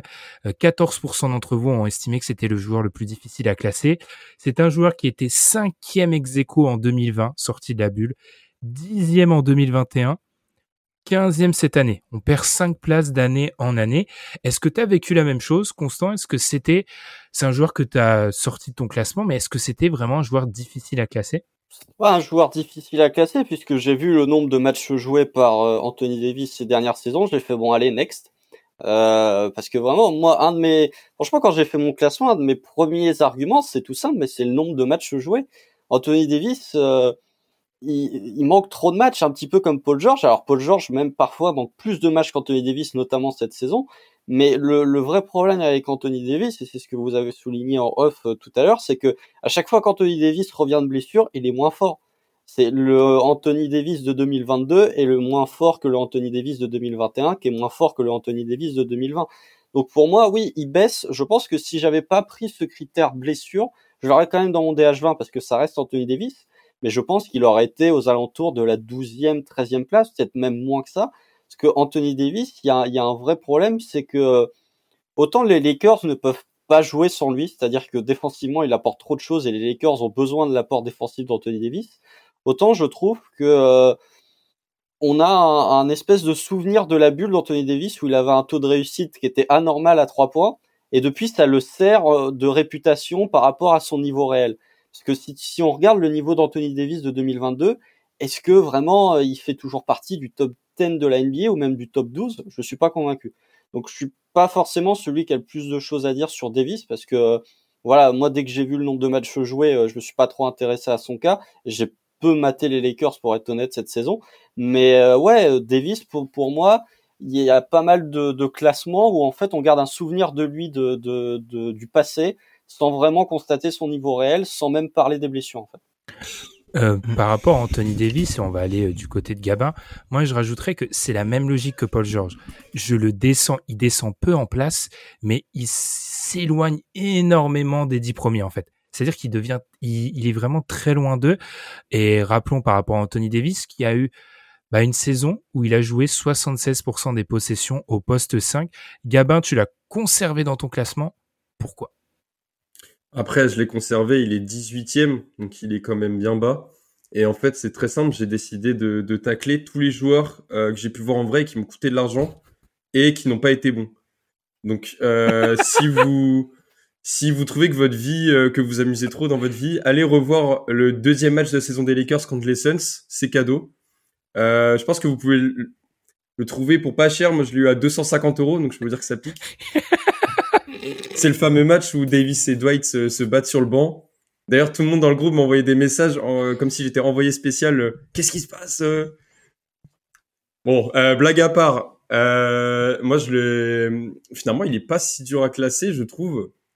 Parce que ce que j'ai vu cette saison, je l'ai mis 18e. Et pour moi, tous les joueurs que j'ai mis devant, font une bien, ont un niveau de jeu bien meilleur quand ils sont présents.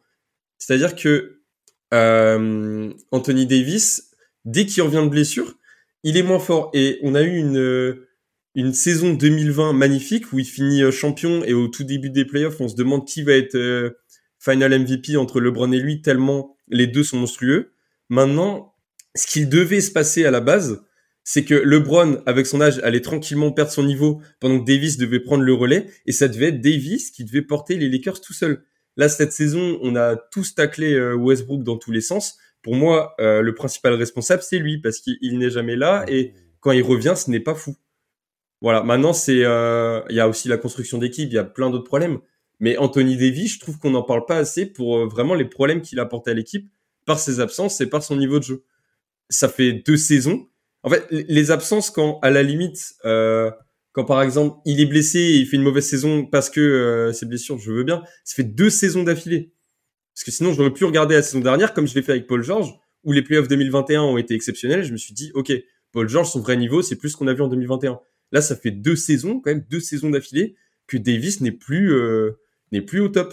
Et à la base, il devait être dans la conversation pour être, enfin déjà, il devait être le le meilleur joueur des Lakers, je pense, à l'heure actuelle. Il devait faire partie de la discussion des meilleurs pivots. Là, la discussion avec euh, Jokic et Embiid, il en est très loin hein, maintenant. Voilà. Tom, on connaît ton avis sur eux. Et un joueur que tu apprécies. Je pense que ça te, ça te, ça te meurtrit. Je, pense vraiment, Tom, j'avoue que c'était, il y a des petits éléments quand je reçois le classement et le classement euh, chaque pour chaque personne, hein, ça m'intéresse. Et Tom avec AD, c'était quelque chose que je voulais surveiller. Tu l'as finalement mis 19e, Tom. Euh, qu'est-ce que tu as à dire sur son cas? Bah en fait, le truc avec euh, Anthony Davis, encore une fois, il est dans le même tiers. moi, je le laisse par rapport à la défense parce que la, la défense, même s'il a été absent, je pense que sur le côté défensif cette saison, on a peu parlé de sa défense, mais je trouve que sa défense a été très très bonne, Anthony, Anthony Davis pas forcément euh, capable, euh, enfin moins fort sur tout ce qui est switch, mais en tout cas tout ce qui est euh, protection de la raquette en tant que principal intérieur et aussi en tant que, que seconde lame défensive un peu dans le rôle de, de roomeur, je l'ai trouvé vraiment très bon malgré ses petits soucis d'explosivité. Donc j'espère qu'il va pouvoir récupérer ça. Moi, là où j'ai vraiment pénalisé, c'est aussi sur le côté scalabilité. En plus d'être absent, c'est ben le shoot à trois points a disparu littéralement puisque Gabin tu l'as mis 18e mais c'est aussi son pourcentage à trois points cette saison. Donc c'est un peu non mais c'est c'est difficile. C'est difficile en fait de dans une équipe qui avait euh, autant besoin de, de spacing puisque enfin voilà avec euh, l'arrivée de Russell Westbrook et tout ça. Enfin c'est dommage en fait que qu'il n'ait pas plus apporté à ce niveau-là. Sinon au niveau du jeu intermédiaire j'ai trouvé euh, plutôt bon. J'attends de lui plus de création balle en main et plus d'agressivité au cercle et de mettre dedans. Je pense que c'est le joueur qui a vraiment le plus de potentiel pour remonter très vite en fait qui dans dans ce tir là.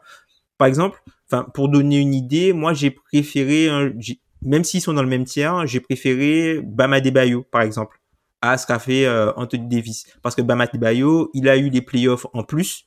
Il a montré ce qu'il valait en playoffs et on était sur un joueur qui, euh, euh même si défensivement, qui je pense est l'un des, meilleurs, d'un des meilleurs, on va dire, un des défenseurs et un des intérieurs les plus polyvalents de la NBA, avec une très bonne production offensive. Ce qui manque un peu à Anthony Davis aujourd'hui. Donc pour moi aujourd'hui, il est uniquement par la défense et si l'attaque augmente un petit peu, je pense qu'il peut vite gravir les tiers encore une fois. C'est pas un joueur que j'enterre. Effectivement, Tom a sorti l'arme des 18%, je sortirai l'arme des 39 3 points réussis sur 170 tentatives, ça nous donne du 22,9% depuis la fin de la bulle. Et effectivement, avoir avec un, physique moins... Euh, euh, tu parlé de l'explosivité, Tom, on l'avait tous noté, c'est cette prise de masse qui pour euh, assurer les minutes au poste au poste 5 qui vraiment ont enlevé une partie de son son jeu en fait de son skill set d'explosivité face à des pivots donc à voir par rapport à Eddie mais je rejoins l'idée générale c'est un joueur qui, euh, enfin, s'il retape le top 10 l'année prochaine sur une grosse saison, c'est pas euh, non plus euh, inimaginable. Lui, je pense, et je vais faire référence à un article de, The Athletic, Seth Partnow, qui rend, lui aussi fait le classement des joueurs NBA, qui avait commencé sur ce joueur que l'on classe 14e, son petit paragraphe avec Je suis sûr que j'aurai tort ici. je suis sûr qu'on aura tort ici. C'est par rapport à James Harden que l'on classe 14e, qui est un des joueurs qui a fait le plus réagir, qui est pour nos auditeurs le troisième joueur le plus difficile à classer euh, parmi les joueurs présents cette année sur le plateau, qui est un joueur qui a beaucoup fait réagir quand on a publié le classement des auditeurs. Gabin, tu n'as pas dans ton classement. Tom, tu l'as jusqu'à 15e. Je vais commencer par toi. Gabin, pourquoi tu l'as mis absent? Le... quand, j'ai vu les classements, au début, je me suis posé la question, attends, qu'est-ce que j'ai loupé? Et franchement, en regardant bien, je crois que bah, je ne regrette pas mon, choix. Je trouve que tous les joueurs qui sont devant euh, sont meilleurs. Maintenant, il est, il est 21e, parce qu'on nous a demandé les 21 euh, meilleurs joueurs. Je l'ai mis 21e, donc c'est quand même euh, juste aux portes. Mais en fait, le, le depuis je sais pas, cette année, je l'ai trouvé euh, en difficulté. Sur le terrain, il dégageait rien de, de je, je sais pas. En fait, il y a une transition par rapport aux, années Rockets que j'ai vraiment du, du, mal à avaler. Maintenant, c'est devenu, euh, tout le monde dit oui, mais c'est devenu un créateur. Je, je, trouve que son impact est devenu euh, beaucoup trop insuffisant pour vraiment espérer rentrer et être 14e comme vous l'avez mis. Maintenant, c'est en, en, en, playoff, il, il a pas, euh, il a, il a pas été au, rendez-vous. C'était vraiment pas euh, transcendant. Euh, faut, faut, faut qu'il. Je, je, pense qu'il a vraiment le niveau pour revenir, mais là, le, j'ai peur moi que ça soit la, la fin. Après 32 ans, c'est un peu tôt, mais c'est plus le même joueur. Il a plus l'explosivité. Et, je pense que le, il y a moyen que chaque année, il, descende de plus en plus du, du classement et qu'au fur et à mesure, on n'en parle plus parce que à Harden, je sais pas, il y a une transition ce qu'il faisait, il, n'en est plus capable. Il a plus l'explosivité. Maintenant, il, il, arrive plus à, bien attaquer le cercle. Il, euh, en fait, il, s'est trouvé un nouveau rôle qui, qui marche bien. Ça peut marcher à nouvelle, euh, à la nouvelle saison, mais ce, ce rôle-là, moi, ne me suffit pas pour que Harden rentre vraiment dans le, dans le classement et ait une place importante. Est-ce que tu le juges pas trop par rapport au fantôme de Houston? Peut-être, peut-être, mais c'est aussi euh, justement, on peut se dire que s'il avait fait ça avant, euh, son vrai niveau, enfin, il va retrouver peut-être ce niveau et euh, et en fait, si par exemple on est, euh, on prend que des, des gens qui n'ont jamais entendu la NBA et on leur montre les lignes de stade de tout le monde et des matchs de tous les joueurs de la NBA, est-ce que vraiment James Harden, sans se dire qu'avant c'était un MVP, c'était euh, un, un, joueur incroyable à Houston, est-ce que vraiment les gens qui ne le connaissent pas du tout le mettraient euh, top 20 NBA s'ils avaient vu que cette saison? Je ne pense pas. Et clairement, pas. Et, c'est ça qui, je pense qu'il y a une transition et que Harden, il est pas, il est pas fini. L'année prochaine, il peut, ça va être un très bon joueur. Mais euh, voilà, par rapport aux, aux, 20 autres, il, y a eu un, il, mérite plus, je trouve, d'avoir sa place dans le DH20. Je vais aller vers toi, Tom. Si j'avais fait ce petit mot euh, très d'humour sur le début de la séquence Arden, c'est que je serais très étonné qu'il soit là la saison prochaine. Soit il remontera euh, au port du top 10, soit il sortira complètement. Euh, tu l'as gardé à la 15e place, Tom. Pourquoi? Je l'ai gardé à la 15e place parce que la valeur à l'initiation est trop forte. On parle d'un joueur qui a plus de 30% d'usage et qui est à plus de 1.20 1,20 points par tir tenté. Donc c'est c'est quelque chose qui est assez exceptionnel. Alors euh, je dirais trois choses en fait pour Harden. La première c'est euh, sa capacité à être à son pic, c'est quelque chose qui a beaucoup baissé. C'est-à-dire que le pic de James Harden est plus bas que le pic de James Harden d'il y a un an. La fréquence à laquelle il atteint son pic est aussi beaucoup moins fréquente, donc elle a aussi baissé sa fréquence. Et les, euh, les bas de James Harden, les mauvais moments de James Harden ont aussi euh, augmenté malheureusement. C'est-à-dire que son plancher s'est affaissé voilà. Son son plancher s'est affaissé et du coup euh, son son plafond a un peu baissé. La, la fréquence à laquelle il euh, il atteint son plafond a baissé. Pourtant il y a des choses qui sont quand même stables dans son jeu. Par exemple James Harden aujourd'hui quand tu prends l'isolation c'est un joueur qui a 1,07 points par possession sur isolation il y a que quatre joueurs qui ont fait mieux que lui cette saison, Demar de Rosanne, Luka Doncic et Kevin Durant. C'est tout. Pour ce volume de, alors avec un gros volume, hein, c'est puisque c'est 35% des actions qui jouent. Sur le pick and roll, Bollandler, là aussi, il est très haut. Que ce soit à, euh, que ce soit à Honets et que ce soit euh, euh, aussi à Philly. Après, je, je pense qu'on peut lui reprocher quand même le self-tank c'est-à-dire, par exemple, le match à Sacramento où, il décide, il décide qu'il veut être transféré, donc il, il fait des non-matchs complets. Et on peut aussi, le, le, le truc avec Arden, c'est que c'est un joueur qui est efficace statistiquement parce qu'il arrive toujours à aller sur la ligne, mais que visuellement, il fait pas des actions de fou. Et je pense que c'est quelque chose qui va lui, qui lui joue des tours parce qu'en fait, t'as pas mal de matchs d'Arden où il est pas forcément à droit et il se sauve par les lancers. Et en fait, l'impression visuelle laissé par le fait qu'il se sauve par les lancers, ça nuit un peu en fait à la performance totale du joueur où tu te dis ouais mais il est pas bon.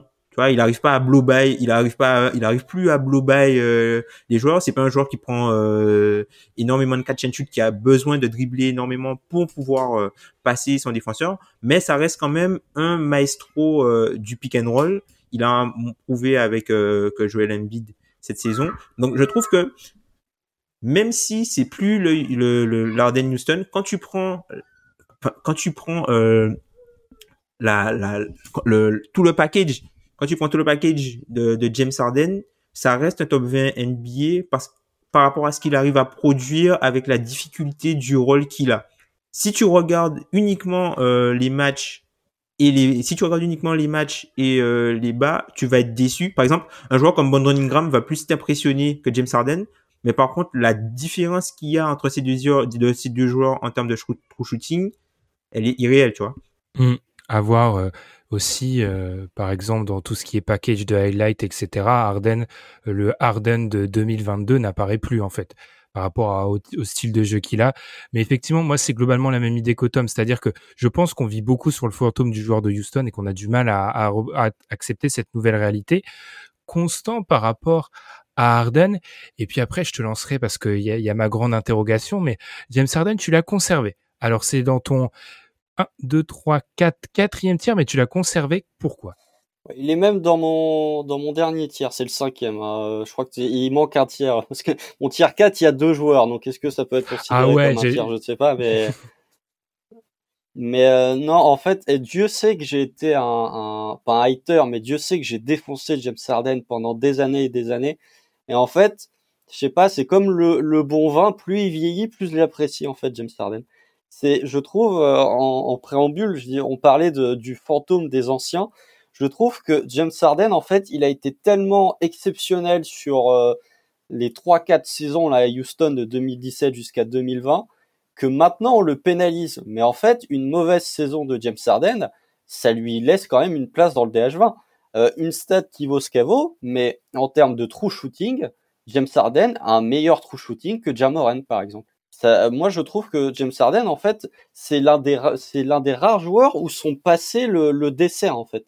Et James Harden, ok, il est plus capable de blow by ses adversaires comme il le faisait à Houston, mais ça reste quand même pour moi ouais, un des 20 meilleurs joueurs de NBA de par sa capacité de création, de par sa capacité toujours à aller gratter des lancers, de par sa capacité à jouer en ISO. Alors effectivement, il y a, euh, on peut euh, être critique sur le fait que physiquement, il a plus du tout la même explosivité. Je pense qu'il y a des gens qui ont, dû le, baisser dans le classement parce que aussi les deux demandes de trade dans l'espace d'un an, ça peut euh, rebuter certains sur ce point-là et dire bon, t'es bien gentil, mais il y a un moment où faut peut-être arrêter. Mais moi, je trouve que ouais, même cette saison de James Harden, même une qui est peut-être l'une des pires saisons en carrière de James Harden, ça mérite sa place dans le DH20. Et franchement, je serais pas surpris que la saison prochaine, il se retrouve, si on refait, enfin quand on refera le DH20 dans un an, je serais même pas surpris si James Harden re-augmente de quelques places. Franchement. Gabin, je te laisse le mot de la fin sur Harden si tu as quelque chose à rajouter. Moi, je pense vraiment que cette version-là de Harden n'est pas euh, top 20, quoi. C'est euh, le même s'il parle l'année dernière ou l'année encore d'avant. Est-ce que c'est le scoring que tu Ouais, ouais, c'est ça. Non, mais c'est euh, le, scoring et le nouveau rôle. C'est, maintenant c'est un initiateur, un très bon initiateur, mais ça suffit pas. Il y a, il y a beaucoup de joueurs qui, qui, qui font des choses similaires et le ce qui, ce qui fait, moi, je, je trouve vraiment pas ça assez impressionnant pour que ça soit DH20. Après, c'est. c'est l'aspect visuel, du coup. Ouais, peut-être aussi. Hein. Parce que j'ai jamais été. Là, en regardant les matchs, je suis pas forcément impressionné par euh, ce qu'il donne. Et je, moi, contrairement à Constant, je suis prêt à dire que l'année prochaine, je pense pas qu'il sera. Euh, Ou ne pas faire de production comme ça sur les DH20. Ou jamais. Ok. Non, parce qu'il y a, y a Scotty Barnes qui va prendre un spot déjà. Donc Arden, faut réussir à le placer après, quoi. Il y a chez Gedius Alexander entre surcoté depuis très longtemps. ouais, voilà, deux déjà. Non, mais le Arden, en tout cas, j'espère que de le voir meilleur cette saison. Maintenant que, après, c'est ça joue en sa défaveur parce qu'il faut changer d'équipe, faut se réadapter à un nouveau système à chaque fois. Donc j'ai peut-être mhm. été dur parce que finalement. Euh... C'est Doc Rivers, il n'y a pas de système. Voilà, déjà. et c'est très compliqué de. Après, c'est lui qui l'a demandé, mais c'est très compliqué d'arriver dans un nouvel endroit et de tout de suite s'adapter et de rentrer en pleine saison. Il l'a fait deux fois. Donc maintenant, cet été, après, c'est vrai qu'il a un camp d'entraînement complet. On, on va voir ce que, ce que donnent les Sixers. Moi, je suis, je suis curieux, mais je suis assez pessimiste. Eh bien, on va continuer. Petit rappel du classement, alors que je remonte péniblement les 14 pages du Google document. On avait donc 21e Carl Anthony Towns aux portes du classement, 20e Pascal Siakam, 19e Chris Paul, 18e Desmar DeRozan, 17e Trey Young, 16e Paul George, 15e Anthony Davis, 14e James Harden. On arrive bientôt à la fin de cette partie avec Ja Morant. Entrée fracassante à la 13e place. Et moi, les gars, sans animosité aucune, il faut m'expliquer Jamorant, en fait. Parce que quand, euh, dans la première version de mon DH20, je sais même pas s'il y est dans la V1. Moi, je, globalement, je finis ma première version du DH20 au milieu des, un peu avant des playoffs et ensuite je, je laisse tout reposer. Bref. Et je finis jamais mon DH20 avant d'avoir les premiers retours des auditeurs dans, parce que pour me dire, est-ce qu'il y a un truc que j'ai raté? Je vois les premiers retours des auditeurs, je vois Morent, Morent, Morent, Morent partout. Donc je regarde encore déjà Morent, je regarde les statistiques, je comprends à peu près l'idée, je regarde des matchs, mais je ne comprends pas la 13e place. Il est 18e chez moi, il est 11e chez toi, Constant, et encore une fois, sans animosité, qu'est-ce que je vois pas? Mais le que tort en plus, parce que ESPN, qui ont la vérité absolue, le met top 10. Donc excusez-nous, mais je crois que là, on est aveugle. Non, moi, il est douzième chez moi. J'ai mis, euh, j'ai mis des Rosanne devant. Enfin, après, les deux sont dans le même tiers, donc ils, peuvent, mmh. euh, ils peuvent euh, s'inverser.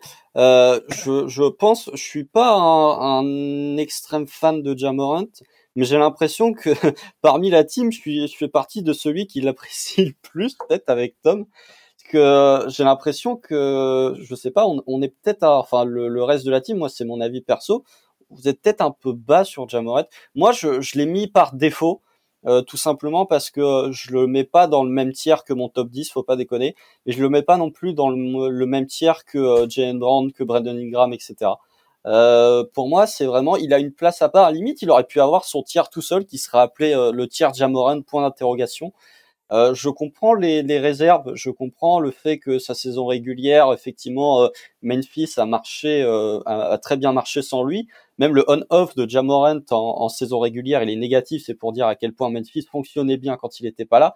Par contre, il y a un point sur lequel moi, il me fait grimper, et c'est encore un de mes critères principaux, c'est les playoffs. Il y a un moment où, déjà l'an dernier, face à Utah, il avait fait des, des grands playoffs. Enfin, il avait fait des bons playoffs et là, je trouve que bah après, il se blesse, donc fatalement, on peut dire oui, bah, il s'est blessé au mauvais moment. Mais les trois premiers matchs qu'il fait face aux Warriors, pour moi, c'est du du top 11 de DH20.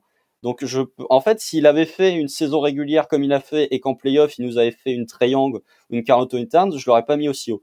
Mais pour moi, il y a eu la confirmation en playoff face aux champions en titre, ce qui fait que pour moi, ouais, Jamorant est, fait partie du top 12-13 de la NBA parce que effectivement, euh, contrairement à, Arden pour euh, Gabin, là l'aspect visuel chez Jamorant il est flagrant. L'aspect visuel il est absolument flagrant. Tu le vois partout dans tous les highlights, ce soit au contre, en attaque, etc., etc. Mais je trouve que dans le jeu, les... Alors effectivement, il y a des axes de progression en défense, il peut encore s'améliorer. Il bénéficie d'un très bon collectif du côté de Memphis. Donc est-ce qu'il est plus valuable qu'un DeRozan par exemple, je suis pas convaincu, mais pour moi, il a vraiment eu ce tampon playoff face aux Warriors où je me suis dit oui, là ça y est, il a montré en playoff qu'il était capable d'être aussi fort qu'en saison régulière. Tom, j'avais lancé Gabin sur Siakam, je te lance sur Jamorant. Qu'est-ce que vraiment les gars, dites-moi ce que je vois pas.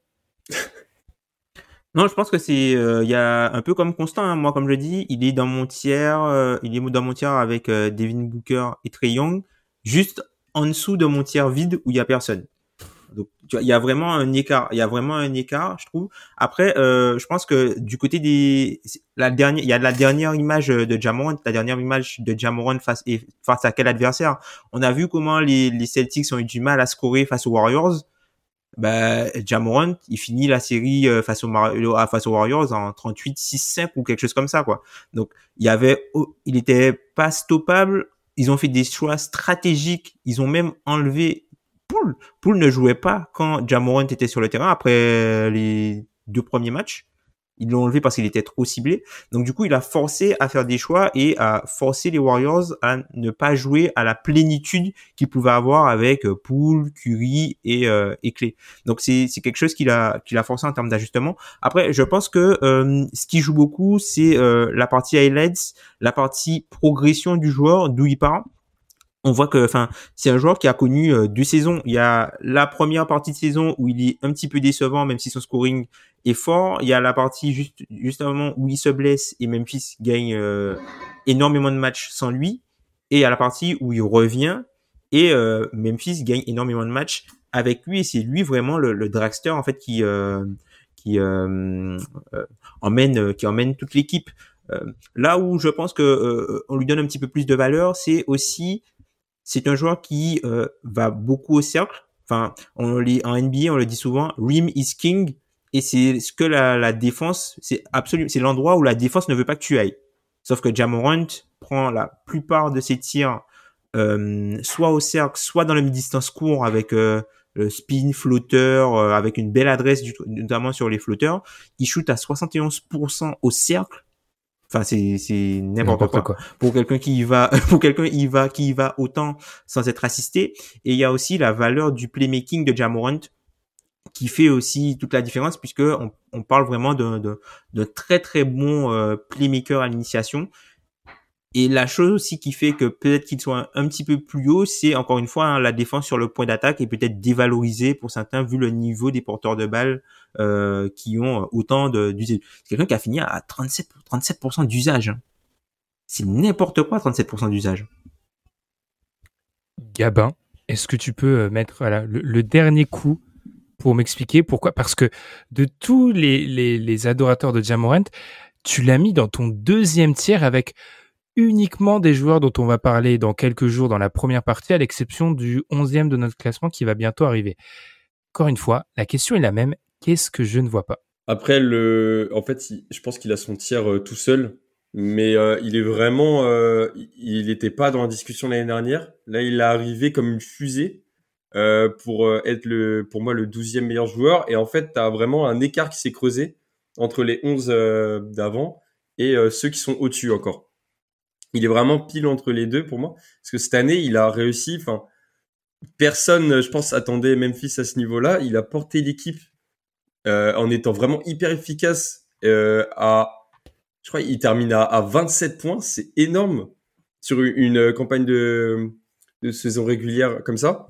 Enfin, c'est le meilleur joueur de la deuxième meilleure équipe de la saison régulière. C'est exceptionnel ce qu'il a fait. Après, oui, il y a eu euh, ce qui pénalise un peu, c'est que c'est vrai qu'il y a eu des matchs où euh, il n'était pas là, l'équipe gagne quand même. Mais euh, on peut pas se leurrer et dire que, euh, par exemple, les Grizzlies sont une meilleure équipe sans lui. moi, je trouve c'est un peu dommage de regarder ce que fait l'équipe sans lui et de se dire ah bah du coup, il... Jamoret, son impact n'est pas si énorme que ça. Si, je trouve exceptionnel. Et c'est vraiment devenu une star. Faut pas, même si c'est un échantillon faible de un an, ce qu'il a fait, je pense que c'est son niveau.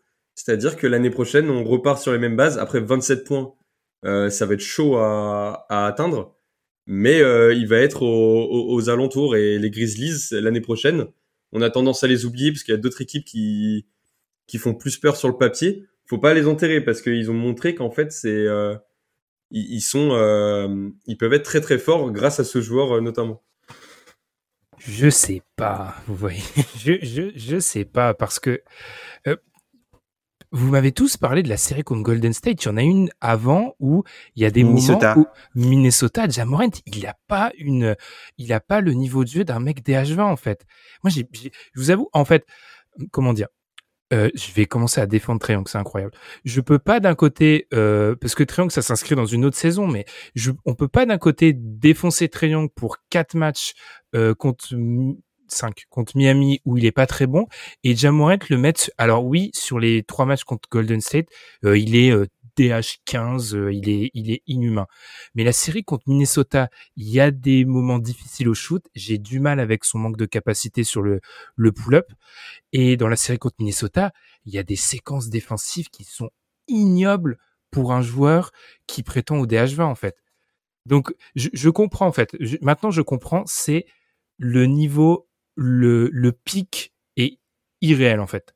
Je, comprends en fait. Le, pic est tellement irréel contre les futurs champions que euh, ça justifie à, l'intérieur d'une saison régulière où ces stats, à, ces stats globalement sont folles et on en avait parlé Tom par message avant de commencer, mais ces stats au, au cercle sont, sont dingues. Mais j'avoue que j'attends d'avoir tort, mais j'avoue toujours que je trouve ça un chouïa haut un chouïa. Euh, on va peut-être enchaîner par Damien Lillard, parce que notre détonateur en chef, Constant, n'a pas mis Damien Lillard dans son classement. Alors, est-ce encore une fois les blessures? Je pense que oui. globalement, si on imagine Damien Lillard sans blessure, où est-ce que tu classes, Constant? Déjà, je tiens à dire que c'est pas parce que je suis fan du Thunder que j'ai jarté Lillard de mon DH20. Hein. Ça n'a aucun rapport. Hein, avant que les fans des Blazers viennent me tomber dessus. Euh, non, en fait, le, le cas d'Amian Lillard, c'est c'est peut-être lui le joueur que j'ai eu le plus de mal à, à, à classer. Parce qu'en fait, je me suis retrouvé face à un espèce de paradoxe, c'est que si tu prends la saison de Damien Lillard, bon, le peu de matchs qu'il a joué, franchement, c'est une saison indigne de Damien Lillard. 40% au tir, 32% à 3 points, euh, la défense, c'est même pas que c'était de la défense à ce niveau-là, il en avait plus rien à foutre. Euh, donc je me suis retrouvé dans une situation où je me suis dit qu'est-ce que je fais? Est-ce que je considère que Damien Lillard a fait une mauvaise saison et je suis obligé de le pénaliser dans mon DH20 parce que euh, je suis désolé, Damien Lillard n'a pas un passe droit? C'est pas parce que il a fait des playoffs magnifiques face à Denver il y a un an que je ne dois pas le faire descendre de spot parce que sa saison est dégueulasse. Euh, donc je me suis dit, qu'est-ce que je fais? Est-ce que je le mets 15-16 parce qu'il a, fait une mauvaise saison? Ou bien est-ce que je profite du fait qu'il se soit blessé pour l'exclure du classement et en disant, j'utilise ma carte Joker qui est la carte blessure et d'ici euh, l'année prochaine, quand il sera revenu, je le remettrai dans le DH20 en disant, ah il a joué une saison complète. C'est vers ce, ce cas-là que je suis parti. Malgré tout, si j'avais dû faire, euh, si j'avais dû intégrer Damien Lillard dans mon classement, je l'aurais pas mis dans mon top 10, je l'aurais pas mis dans mes trois premiers tiers parce que j'estime que Lillard n'est pas n'a plus, peut-être pas, n'a peut-être plus le niveau pour figurer dans les trois premiers tiers. Alors après, je peux me tromper, mes trois premiers, traits, mes trois premiers tiers, c'est mon top 10. Après, je peux me tromper, mais je trouve que en fait, la, saison de Lillard, on peut avoir un bénéfice du doute, mais pour moi, elle est bizarre quand même. Elle dénote de quelque chose. Alors le contexte de Portland n'était pas forcément idéal, mais pour moi, cette saison, tu peux pas dire euh, juste il a fait une mauvaise saison. Pour moi, il y a, plus que ça. Et du coup, j'attends de, voir ce que fera Lillard la saison prochaine avec un roster qui sera euh, beaucoup plus compétitif que cette saison. Mais ouais, je l'ai exclu pour les blessures, mais euh, il n'aurait pas été, il aurait pas été 12e dans mon DH20. Ça c'est sûr. Il aurait été plus bas en mute. comment j'ai pu faire deux fois le coup du mute en 2022 C'est quand même exceptionnel. Alors, Tom, en plus j'avais une super reprise. Hein. J'avais dit à Tom ne te lançons pas sur le coup du, du roster des Blazers parce que je sais que tu seras, tu auras beaucoup à dire. Tom, eh bien, Damien Lillard, tu l'as plus ou moins conservé, même si j'imagine qu'il est un peu descendu, dans cette élite de la NBA, en tout cas qui, qui s'en rapproche fortement. Euh, pourquoi ça? Est-ce que c'est la théorie du bénéfice du doute, encore une fois? Oui, pour moi, c'est clairement la théorie du bénéfice du doute. Enfin, là, hum, par exemple, euh, c'est son, pourcentage à trois points et euh, les trois points cette saison, euh, c'est c'est l'une de ses plus basses marques en carrière. C'est vraiment très très bas par rapport à ce qu'il a l'habitude de, faire. Et c'est sur un très très petit échantillon. Et on sait qu'il avait sa blessure aux abdominaux et qu'il a été opéré. Donc du coup, euh, moi en fait cette saison de Damien Lillard, je la considère juste comme une saison de repos. Et comme il a eu du repos, je l'attends d'autant plus l'année prochaine. Donc euh, c'est ça. Moi j'ai pas, euh, enfin j'ai j'étais pas en mesure de trop le juger, mais je sais que le Damien Lillard que euh, j'évalue et que j'ai évalué l'an dernier, pour moi, c'est un joueur qui est euh, au-dessus du tiers où il y a Jamorant. Donc du coup, je l'ai. En gros, il y, a, mon tiers vide en fait, et il est euh, juste avec dans l'autre tiers avec des joueurs un peu blessés ou qui ne jouent que d'un côté du terrain désormais. Moi, il est clairement dans le, le groupe des joueurs avec Lillard, le joueur dont on parlera après, George Arden Davis, standby, J'attends la saison prochaine et on refait, on refait le, on refait le classement parce que tu l'as dit, Tom, les statistiques individuelles et Constant aussi, hein, les statistiques individuelles de Lillard sont globalement depuis qu'il est dans son prime, ce sont les pires de sa carrière. Donc, je, je peux pas croire après ce que j'ai vu à Denver.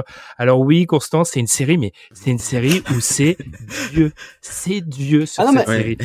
J'ai pas dit le contraire. Sa série est exceptionnelle. Sa série est exceptionnelle, mais par contre, il y a un moment où tu es obligé de juger. Enfin, le classement, c'est les 20 meilleurs joueurs NBA à l'instant T. C'est pas les 20 meilleurs joueurs NBA en avril 2021. Donc, je je suis obligé de le, soit de l'exclure, soit de le descendre si j'avais pas euh, sorti l'argument blessure. Et puis avant de lancer Gabin, il y a aussi le fait que euh, Lillard était l'année dernière dans notre top 11 qu'on avait beaucoup euh, mis en avant et que même une chute vertigineuse, le top 11 est tellement au-dessus du reste que tu peux prendre une chute vertigineuse, tu restes top 20 en fait.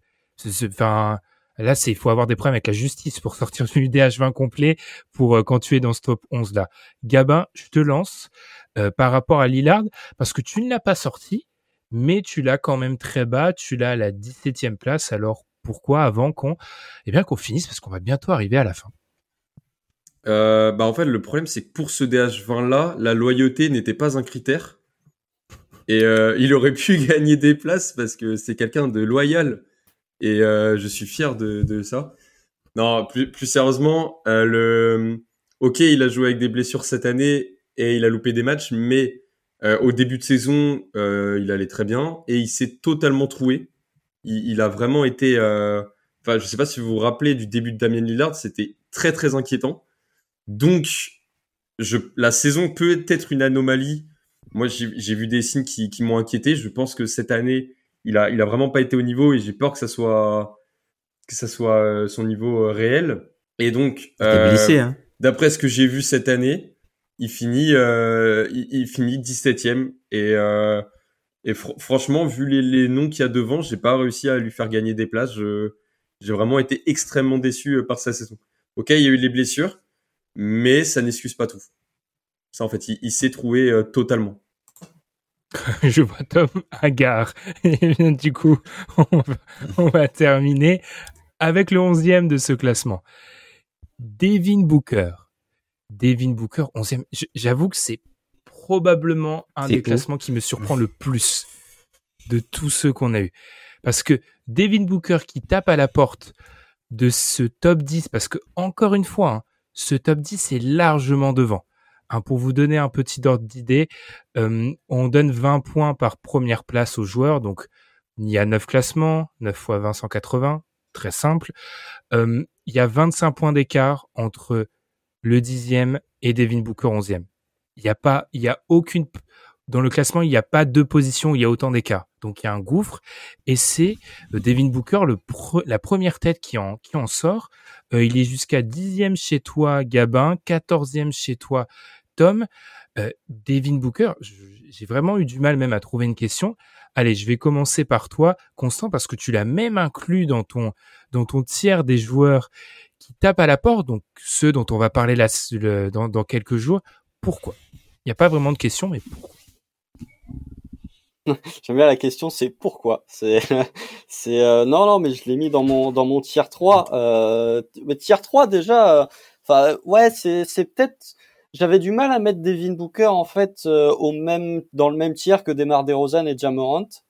Mais de l'autre côté, ouais, il fait peut-être un peu tâche dans un tiers avec LeBron James, Kevin Durant, même Jimmy Butler, etc. Pourtant, euh, moi vraiment, je suis pas fan de, du joueur qui est Devin Booker, c'est-à-dire ces arrières scoreurs qui peuvent créer de temps en temps, mais qui font euh, vraiment pas ça euh, très souvent, qui en défense font les efforts, mais c'est pas non plus exceptionnel. Je trouve que c'est vraiment, tu vois, je parlais de, de, de, du profil, je trouve que ces arrières scoreurs comme ça en NBA, t'en as un sacré paquet et que finalement c'est pas les profils les plus valuables. La différence, c'est que euh, euh, c'est ce que tu avais mis quand euh, tu avais fait la trame Ben, c'est qu'on se posait la question pour Devin Booker, chez tous ces arrière-scoreurs, est-ce qu'il a réussi à se démarquer? Et c'est pour ça que je le mets dixième, c'est que pour moi, oui, il a réussi à se démarquer. Quand tu vois que Donovan Mitchell a perdu des places, quand tu vois que, je sais pas, d'autres arrières, je, je les ai pas en tête, mais ont perdu des places, lui, Devin Booker... Zach Lavine Zach Lavine, tout à fait. Euh, moi, je trouve que Devin Booker, il a confirmé. Alors après, on peut parler. En fait, je pense que Devin Booker, là aussi, un petit peu comme pour euh, comme pour Chris Paul, il faut pas surréagir à la série face à Dallas. Parce que la saison régulière de, de Devin Booker est quand même excellente, comme tous les Suns, ses, ses précédents playoffs aussi. Et encore, même face à Dallas, c'est sûrement le meilleur euh, Suns de toute la série, puisque Chris Paul s'écroule après le Game 2. Donc ouais, je le mets dixième, un peu par défaut aussi, parce que je ne me voyais pas le mettre plus haut, mais je le voyais pas non plus le mettre plus bas. En attendant la saison prochaine, j'attends beaucoup des Suns la saison prochaine, j'attends beaucoup de Devin Booker. Mais ouais, pour répondre à, ta principale question qui était dans la trame, c'est je le mets dixième parce que pour moi, si je devais garder qu'un seul arrière scoreur, ce serait lui de très très loin. Tu respectes la trame, c'est beau. Constant, c'est très beau. Euh, je vais aller du côté de Gabin. Parce que je sais que Tom, tu auras des choses à dire parce que je sais que Booker, Booker ça t'a marqué. Euh, Gabin, tu l'as aussi à cette dixième place. Donc, Devin Booker, est-ce que lui, il a justifié l'investissement dans ton ticket pour aller voir les Lakers? Ah, mais le, je l'ai vu deux fois. Incroyable à chaque fois. Non, par contre, là, pour le coup, j'espère qu'inconsciemment, il n'a pas gratté des places, mais euh, ce fut un plaisir de voir jouer les Suns, euh, grâce à lui notamment. Euh, après, je pense que c'est mérité en fait parce que c'est le meilleur joueur de la meilleure équipe de la saison, mais de, de très loin. Enfin, la, la, meilleure équipe de la saison de très loin. C'est pas le meilleur joueur de très loin. Je sais pas si vous comprenez ce que je veux dire. Bien sûr. Mais euh, en fait, j'aurais pénalisé ses playoffs s'il était dans, dans une autre équipe. Parce que là, le, ce qu'ont fait les Suns toute l'année, c'était tellement euh, fort que, que, comme pour Chris Paul, en fait, j'ai pas tant que ça pénalisé euh, ce qui s'est passé après la saison. Parce que pour moi, il y a eu, eu d'énormes problèmes et c'est pas ça euh, leur niveau. Euh, et, et j'arrive pas à être sévère. Et, et Devin Booker, c'est un scoreur incroyable. En défense, il est correct. C'est pas, c'est pas un bon défenseur, mais il, il te pénalise pas non plus. Et, euh, et toute la saison, il nous a fait des cartons et il était incroyable à voir jouer. Enfin, je, je crois qu'il fait un match contre les Spurs à 48 points. Ok, c'est les Spurs, mais 48 points, c'est exceptionnel. Et c'est pour ça qu'il est, il est, dixième dans, mon classement et je, pense que c'est pas mal. Tom, Devin Booker, qui est pas un joueur très apprécié par euh, Analytic Twitter, euh, généralement. Tom, euh, t'as classé Devin Booker. Là, je vois des noms partout. Hein. Là, la fatigue commence 15e. Euh, du coup, Ouais, en fait, il est dans le même tiers. Euh... je te laisse. Je te non, laisse non, mais vas-y, vas-y. Il est dans, en gros, le celui qui vient conclure euh, ton ton DH20 et qui s'étend un peu en, en dehors. Euh, je te laisse enchaîner sur Booker. Pourquoi tu l'as un peu en dessous de, de Gabin et, et Constant? Ben, moi, je l'ai dans, moi, je l'ai 13e, du coup, dans le tiers avec euh, Jamorant et Trey Young. Euh, cette année. Alors moi j'ai beaucoup valorisé euh, le fait qu'il soit présent sur le terrain cette saison, à la différence que par exemple pour les deux autres, il a moins cette, ce, côté diffusion en fait sur les autres. C'est plus euh, je vais tuer mon match-up et forcer l'équipe à réagir parce que je tue mon match-up que je vais manipuler la défense pour donner le meilleur shoot à celui qui est le mieux placé pour le prendre. On, dirait. on va dire que c'est plus un joueur euh, de possession par possession sur son match-up, là où, euh, par exemple, des, un joueur comme Chris Paul et lui, euh, la version possession par possession contre la défense adverse. Et c'est là où je fais la différence. Et du coup, je trouve que c'est un joueur qui est élite de ce côté-là pour tuer son match-up, mais j'ai un petit peu de mal avec euh, le côté diffusion. Je salue le fait qu'il ait beaucoup progressé euh, en défense, notamment sur euh, la, la, la, navigation à travers les écrans. C'est quelque chose que il, il, avait tendance un peu comme Michael Porter Jr. À, à, beaucoup mourir sur les, les écrans non porteurs. Là, c'est quelqu'un qui est beaucoup plus attentif, beaucoup plus investi en défense. Et moi, je trouve que c'est, enfin, il est, je pense que c'est un joueur qui, par exemple, quand tu prends le rôle et le poste, il a un rôle un peu de, de second ball handler sans la diffusion, donc du coup, même s'il a un très haut niveau, ben, il a un petit peu moins de points que les gros initiateurs. Par contre, en défense, c'est quelqu'un qui est devenu un défenseur, on va dire, honnête, au-dessus de la moyenne et encore est très bon, notamment, euh, plutôt bon à sa position et pour euh, quand tu prends tous les, autres ailleurs euh, scoreurs à sa position, c'est quelqu'un qui, est vraiment très bon par rapport à la moyenne. Donc c'est la raison pour la, laquelle je l'ai là. Et puis quelque chose qui m'avait interpellé en fait avec euh, avec lui, c'est que comme pour Jamorant, c'est le joueur dont on va parler aujourd'hui qui avait le plus de positions différentes dans les classements. C'est-à-dire que Devin Booker sur un classement de 20, si on, de, de 20 positions, si on compte pas euh, les moments où il n'est pas mentionné, même s'il est dans 95% des bulletins, il a eu 14 places différentes. Jamorant aussi, il a eu 17 places différentes sur 20. Donc on voit que c'est un joueur qui euh, euh je vais pas dire qui euh, polarise, mais on a vraiment une, une, on le place vraiment à des curseurs très différents dans la hiérarchie de l'NBA en fonction de ce qu'on valorise globalement chez les joueurs. Hmm. Après, euh, on respecte nos votants, hein, mais est-ce qu'on donne beaucoup de crédit à la personne qui a mis Jamoran deuxième meilleur joueur NBA Je ne sais pas. Bref. Chacun... Ou jouer l'idée premier. Ou jouer l'idée premier. Hein, ah, ça, euh, c'était moi, ça. J'ai fait un deuxième bulletin. Alors, par... euh, du coup, par rapport à Booker, euh, moi, c'est un peu. Booker m'a amené à me poser des questions. Je me suis demandé si c'est pas les limites de ma classification, un joueur comme Devin Booker, parce qu'en fait, Tom, tu l'as dit, le côté diffusion, dans mes A, A+, qui est le première option scoring, diffusion, création pour les autres, il y est pas. Et alors, je vais peut-être choquer, mais moi, j'ai du mal à voir Devin Booker en première option euh, scoring, d'une équipe. Alors, on va me dire qu'il est passé à deux matchs de le faire, mais première option scoring d'une équipe qui va au titre, pour moi, c'est une première option dépendante, en fait. Comme je les avais, j'avais mis ça dans ma classification, c'est un A-.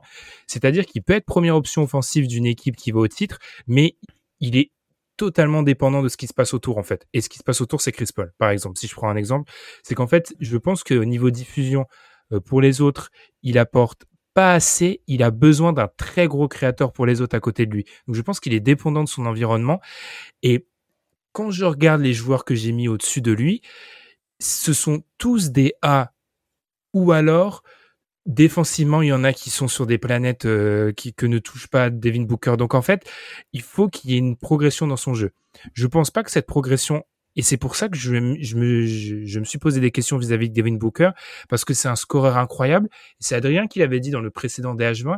Il y a aussi cette question de la manière dont il score parfois, pas dans le vide, mais il va mettre des gros cartons qui ont peu d'impact, comme on l'a vu euh, dans, le, dans, les, dans les finales NBA face aux Bucks. Donc ma question pour Devin Booker, c'est plutôt pour que il s'inscrive dans les mêmes contours que ce qu'a pu mettre euh, en Gabin et Constant, il faut qu'il ait une autre arme à son arc. Je pense pas qu'il puisse devenir un bien meilleur défenseur, donc il va falloir qu'il diffuse un peu plus encore. Parce que arriver à ce stade de compétition, ou qu'il soit plus adroit, ou qu'il soit ou qu'il soit Lillardesque en termes de, de d'adresse en fait. Il y a un moment où c'est trop haut pour que tu sois un très très très très bon scoreur, mais que t'aies pas la diffusion, que tu aies des meilleurs scores que toi en NBA et que tu n'aies pas la défense en fait. Il faut quelque chose d'autre pour monter dans mon DH20. Eh ben c'est terminé. Et après plus de deux heures, hein, c'est terminé. Je suis exténué, je ne sais pas vous, euh, les gars. Euh, allez, petit tour de table. Constant, qu'est-ce que tu en as pensé? C'est ça fait quoi d'enregistrer une première partie d'un DH20 ah bah, ça permet de, défoncer les nets et de rajouter une couche sur les Lakers, donc c'est toujours très agréable. Mais euh, non, blague à part, sinon le, seul point que, je veux garder, c'est euh, et on, on en a parlé un petit peu dans tout le début, tu vois, pour revenir un petit peu sur le jump de certains joueurs, ça montre que la NBA est dans une période de transition entre la, nouvelle et l'ancienne garde, et que du coup, tu certains joueurs qui d'un coup se retrouvent à gagner des places parce que euh, finalement l'ordre établi depuis quelques années est en train de, de sérieusement tanguer. Donc c'est, ça va être peut-être même encore plus vrai avec euh, le top 10. Mais euh, ouais, je trouve que la, la, NBA est en pleine mutation et du coup, nos DH20 sont en pleine mutation d'une année sur l'autre. Je suis assez d'accord. Je pense à un joueur en vert dans le top 10 qui gagne des places alors qu'il a, selon moi, il, Tom, Tom est d'accord et, et Constant aussi. Tout le monde ligne du coup, mais il gagne des places par la chute des autres, pas tellement par sa progression à lui. Gabin, premier DH20, qu'est-ce que t'en as pensé? C'était dur, mais je suis très content du résultat. C'était hyper sympa de parler avec vous. Et en plus, ça montre que, en fait, on, ça sert à rien de nous insulter dans, sur Twitter parce que le, on, on pourra jamais être d'accord en, en fonction de nos critères. Mais ça, ça, va, être fait ça va tacler quand même. Ça va tacler. J'adore James Harden, voilà. Euh... Non, et sinon, en fait, le, ce qui est encore plus dur, c'est euh, de penser à tous les joueurs que j'ai dû laisser euh, aux portes et que j'aurais bien aimé rentrer. Et donc, donc on attend de voir l'année prochaine.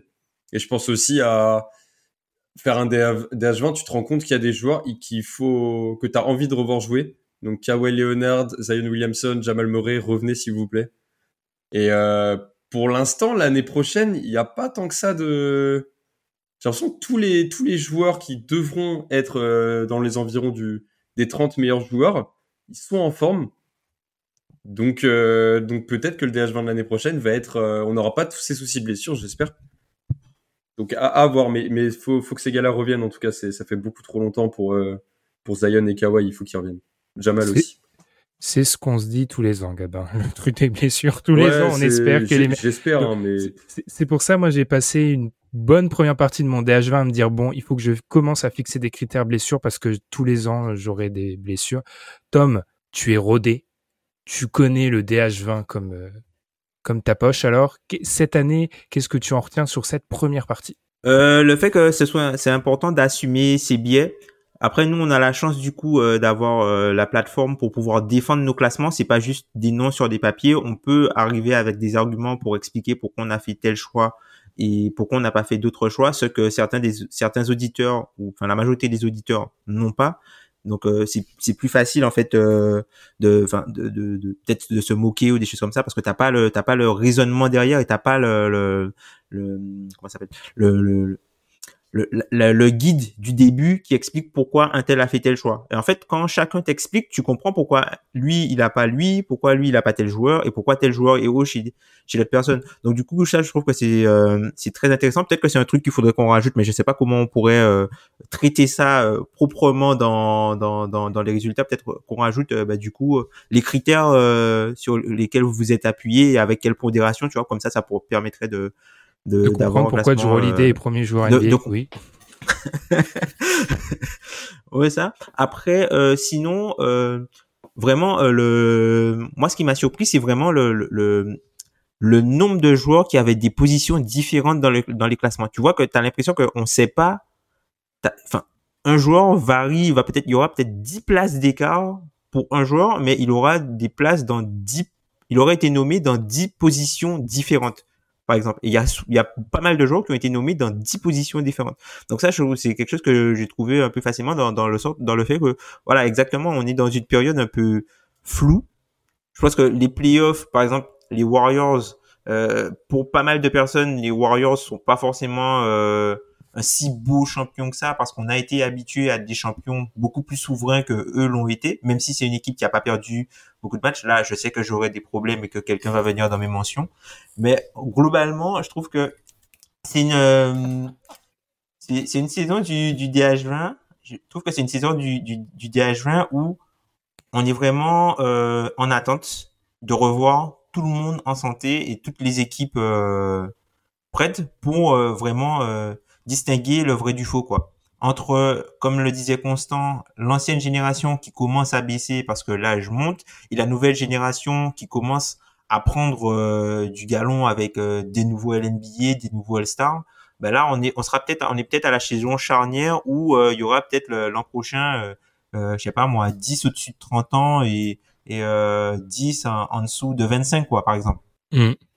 À noter quand même que la plupart du temps, ce 30 ans reste dans les dans les mastodontes et que et que l'échantillon compte. On l'a on l'a bien répété. Moi, ma, ma, ma, petite conclusion, en dehors de la fatigue extrême qui est en train de, de, de, de s'accumuler, c'est le gap entre ceux dont on a parlé aujourd'hui et les 10 d'au-dessus. Parce que les 10 d'au-dessus, le dixième, faut pas spoiler, c'est un cas particulier le dixième, potentiellement, il n'est pas 10 dans un an. Donc, il y a vraiment un gap de plus en plus grand.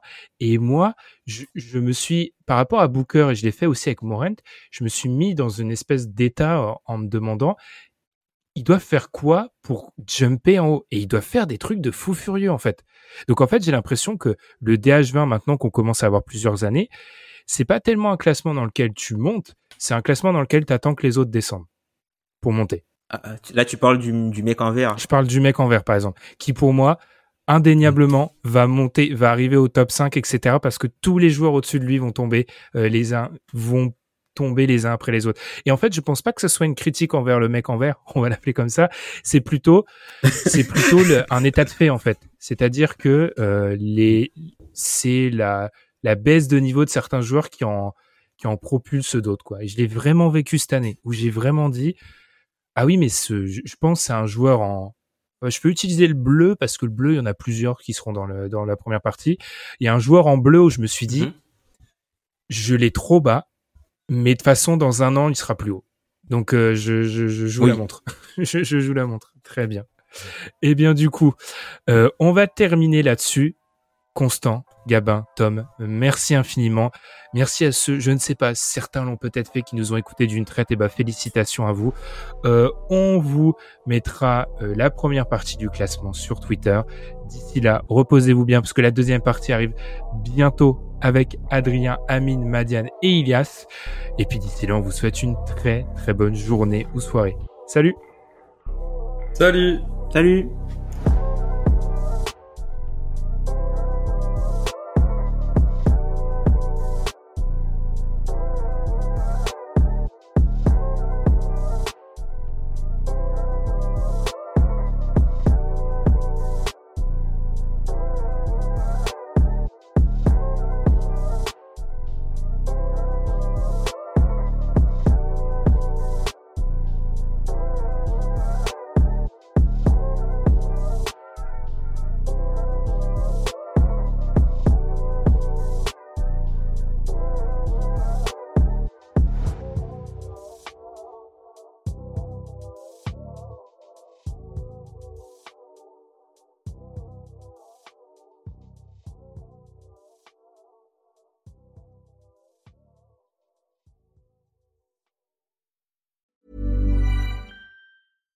When you make decisions for your company, you look for the no-brainers. And if you have a lot of mailing to do, stamps.com is the ultimate no-brainer. It streamlines your processes to make your business more efficient, which makes you less busy. Mail checks, invoices, legal documents, and everything you need to keep your business running with stamps.com. Seamlessly connect with every major marketplace and shopping cart Schedule package pickups and see your cheapest and fastest shipping options from different carriers. With rates up to 89% off USPS and UPS rates. And with the Stamps.com mobile app, you can take care of mailing and shipping wherever you are. Make the same no brainer decision as over 1 million other businesses with Stamps.com. Sign up with Code PROGRAM for a four week trial, plus free postage and a free digital scale. No long term commitments or contracts. That's stamps.com. Code program.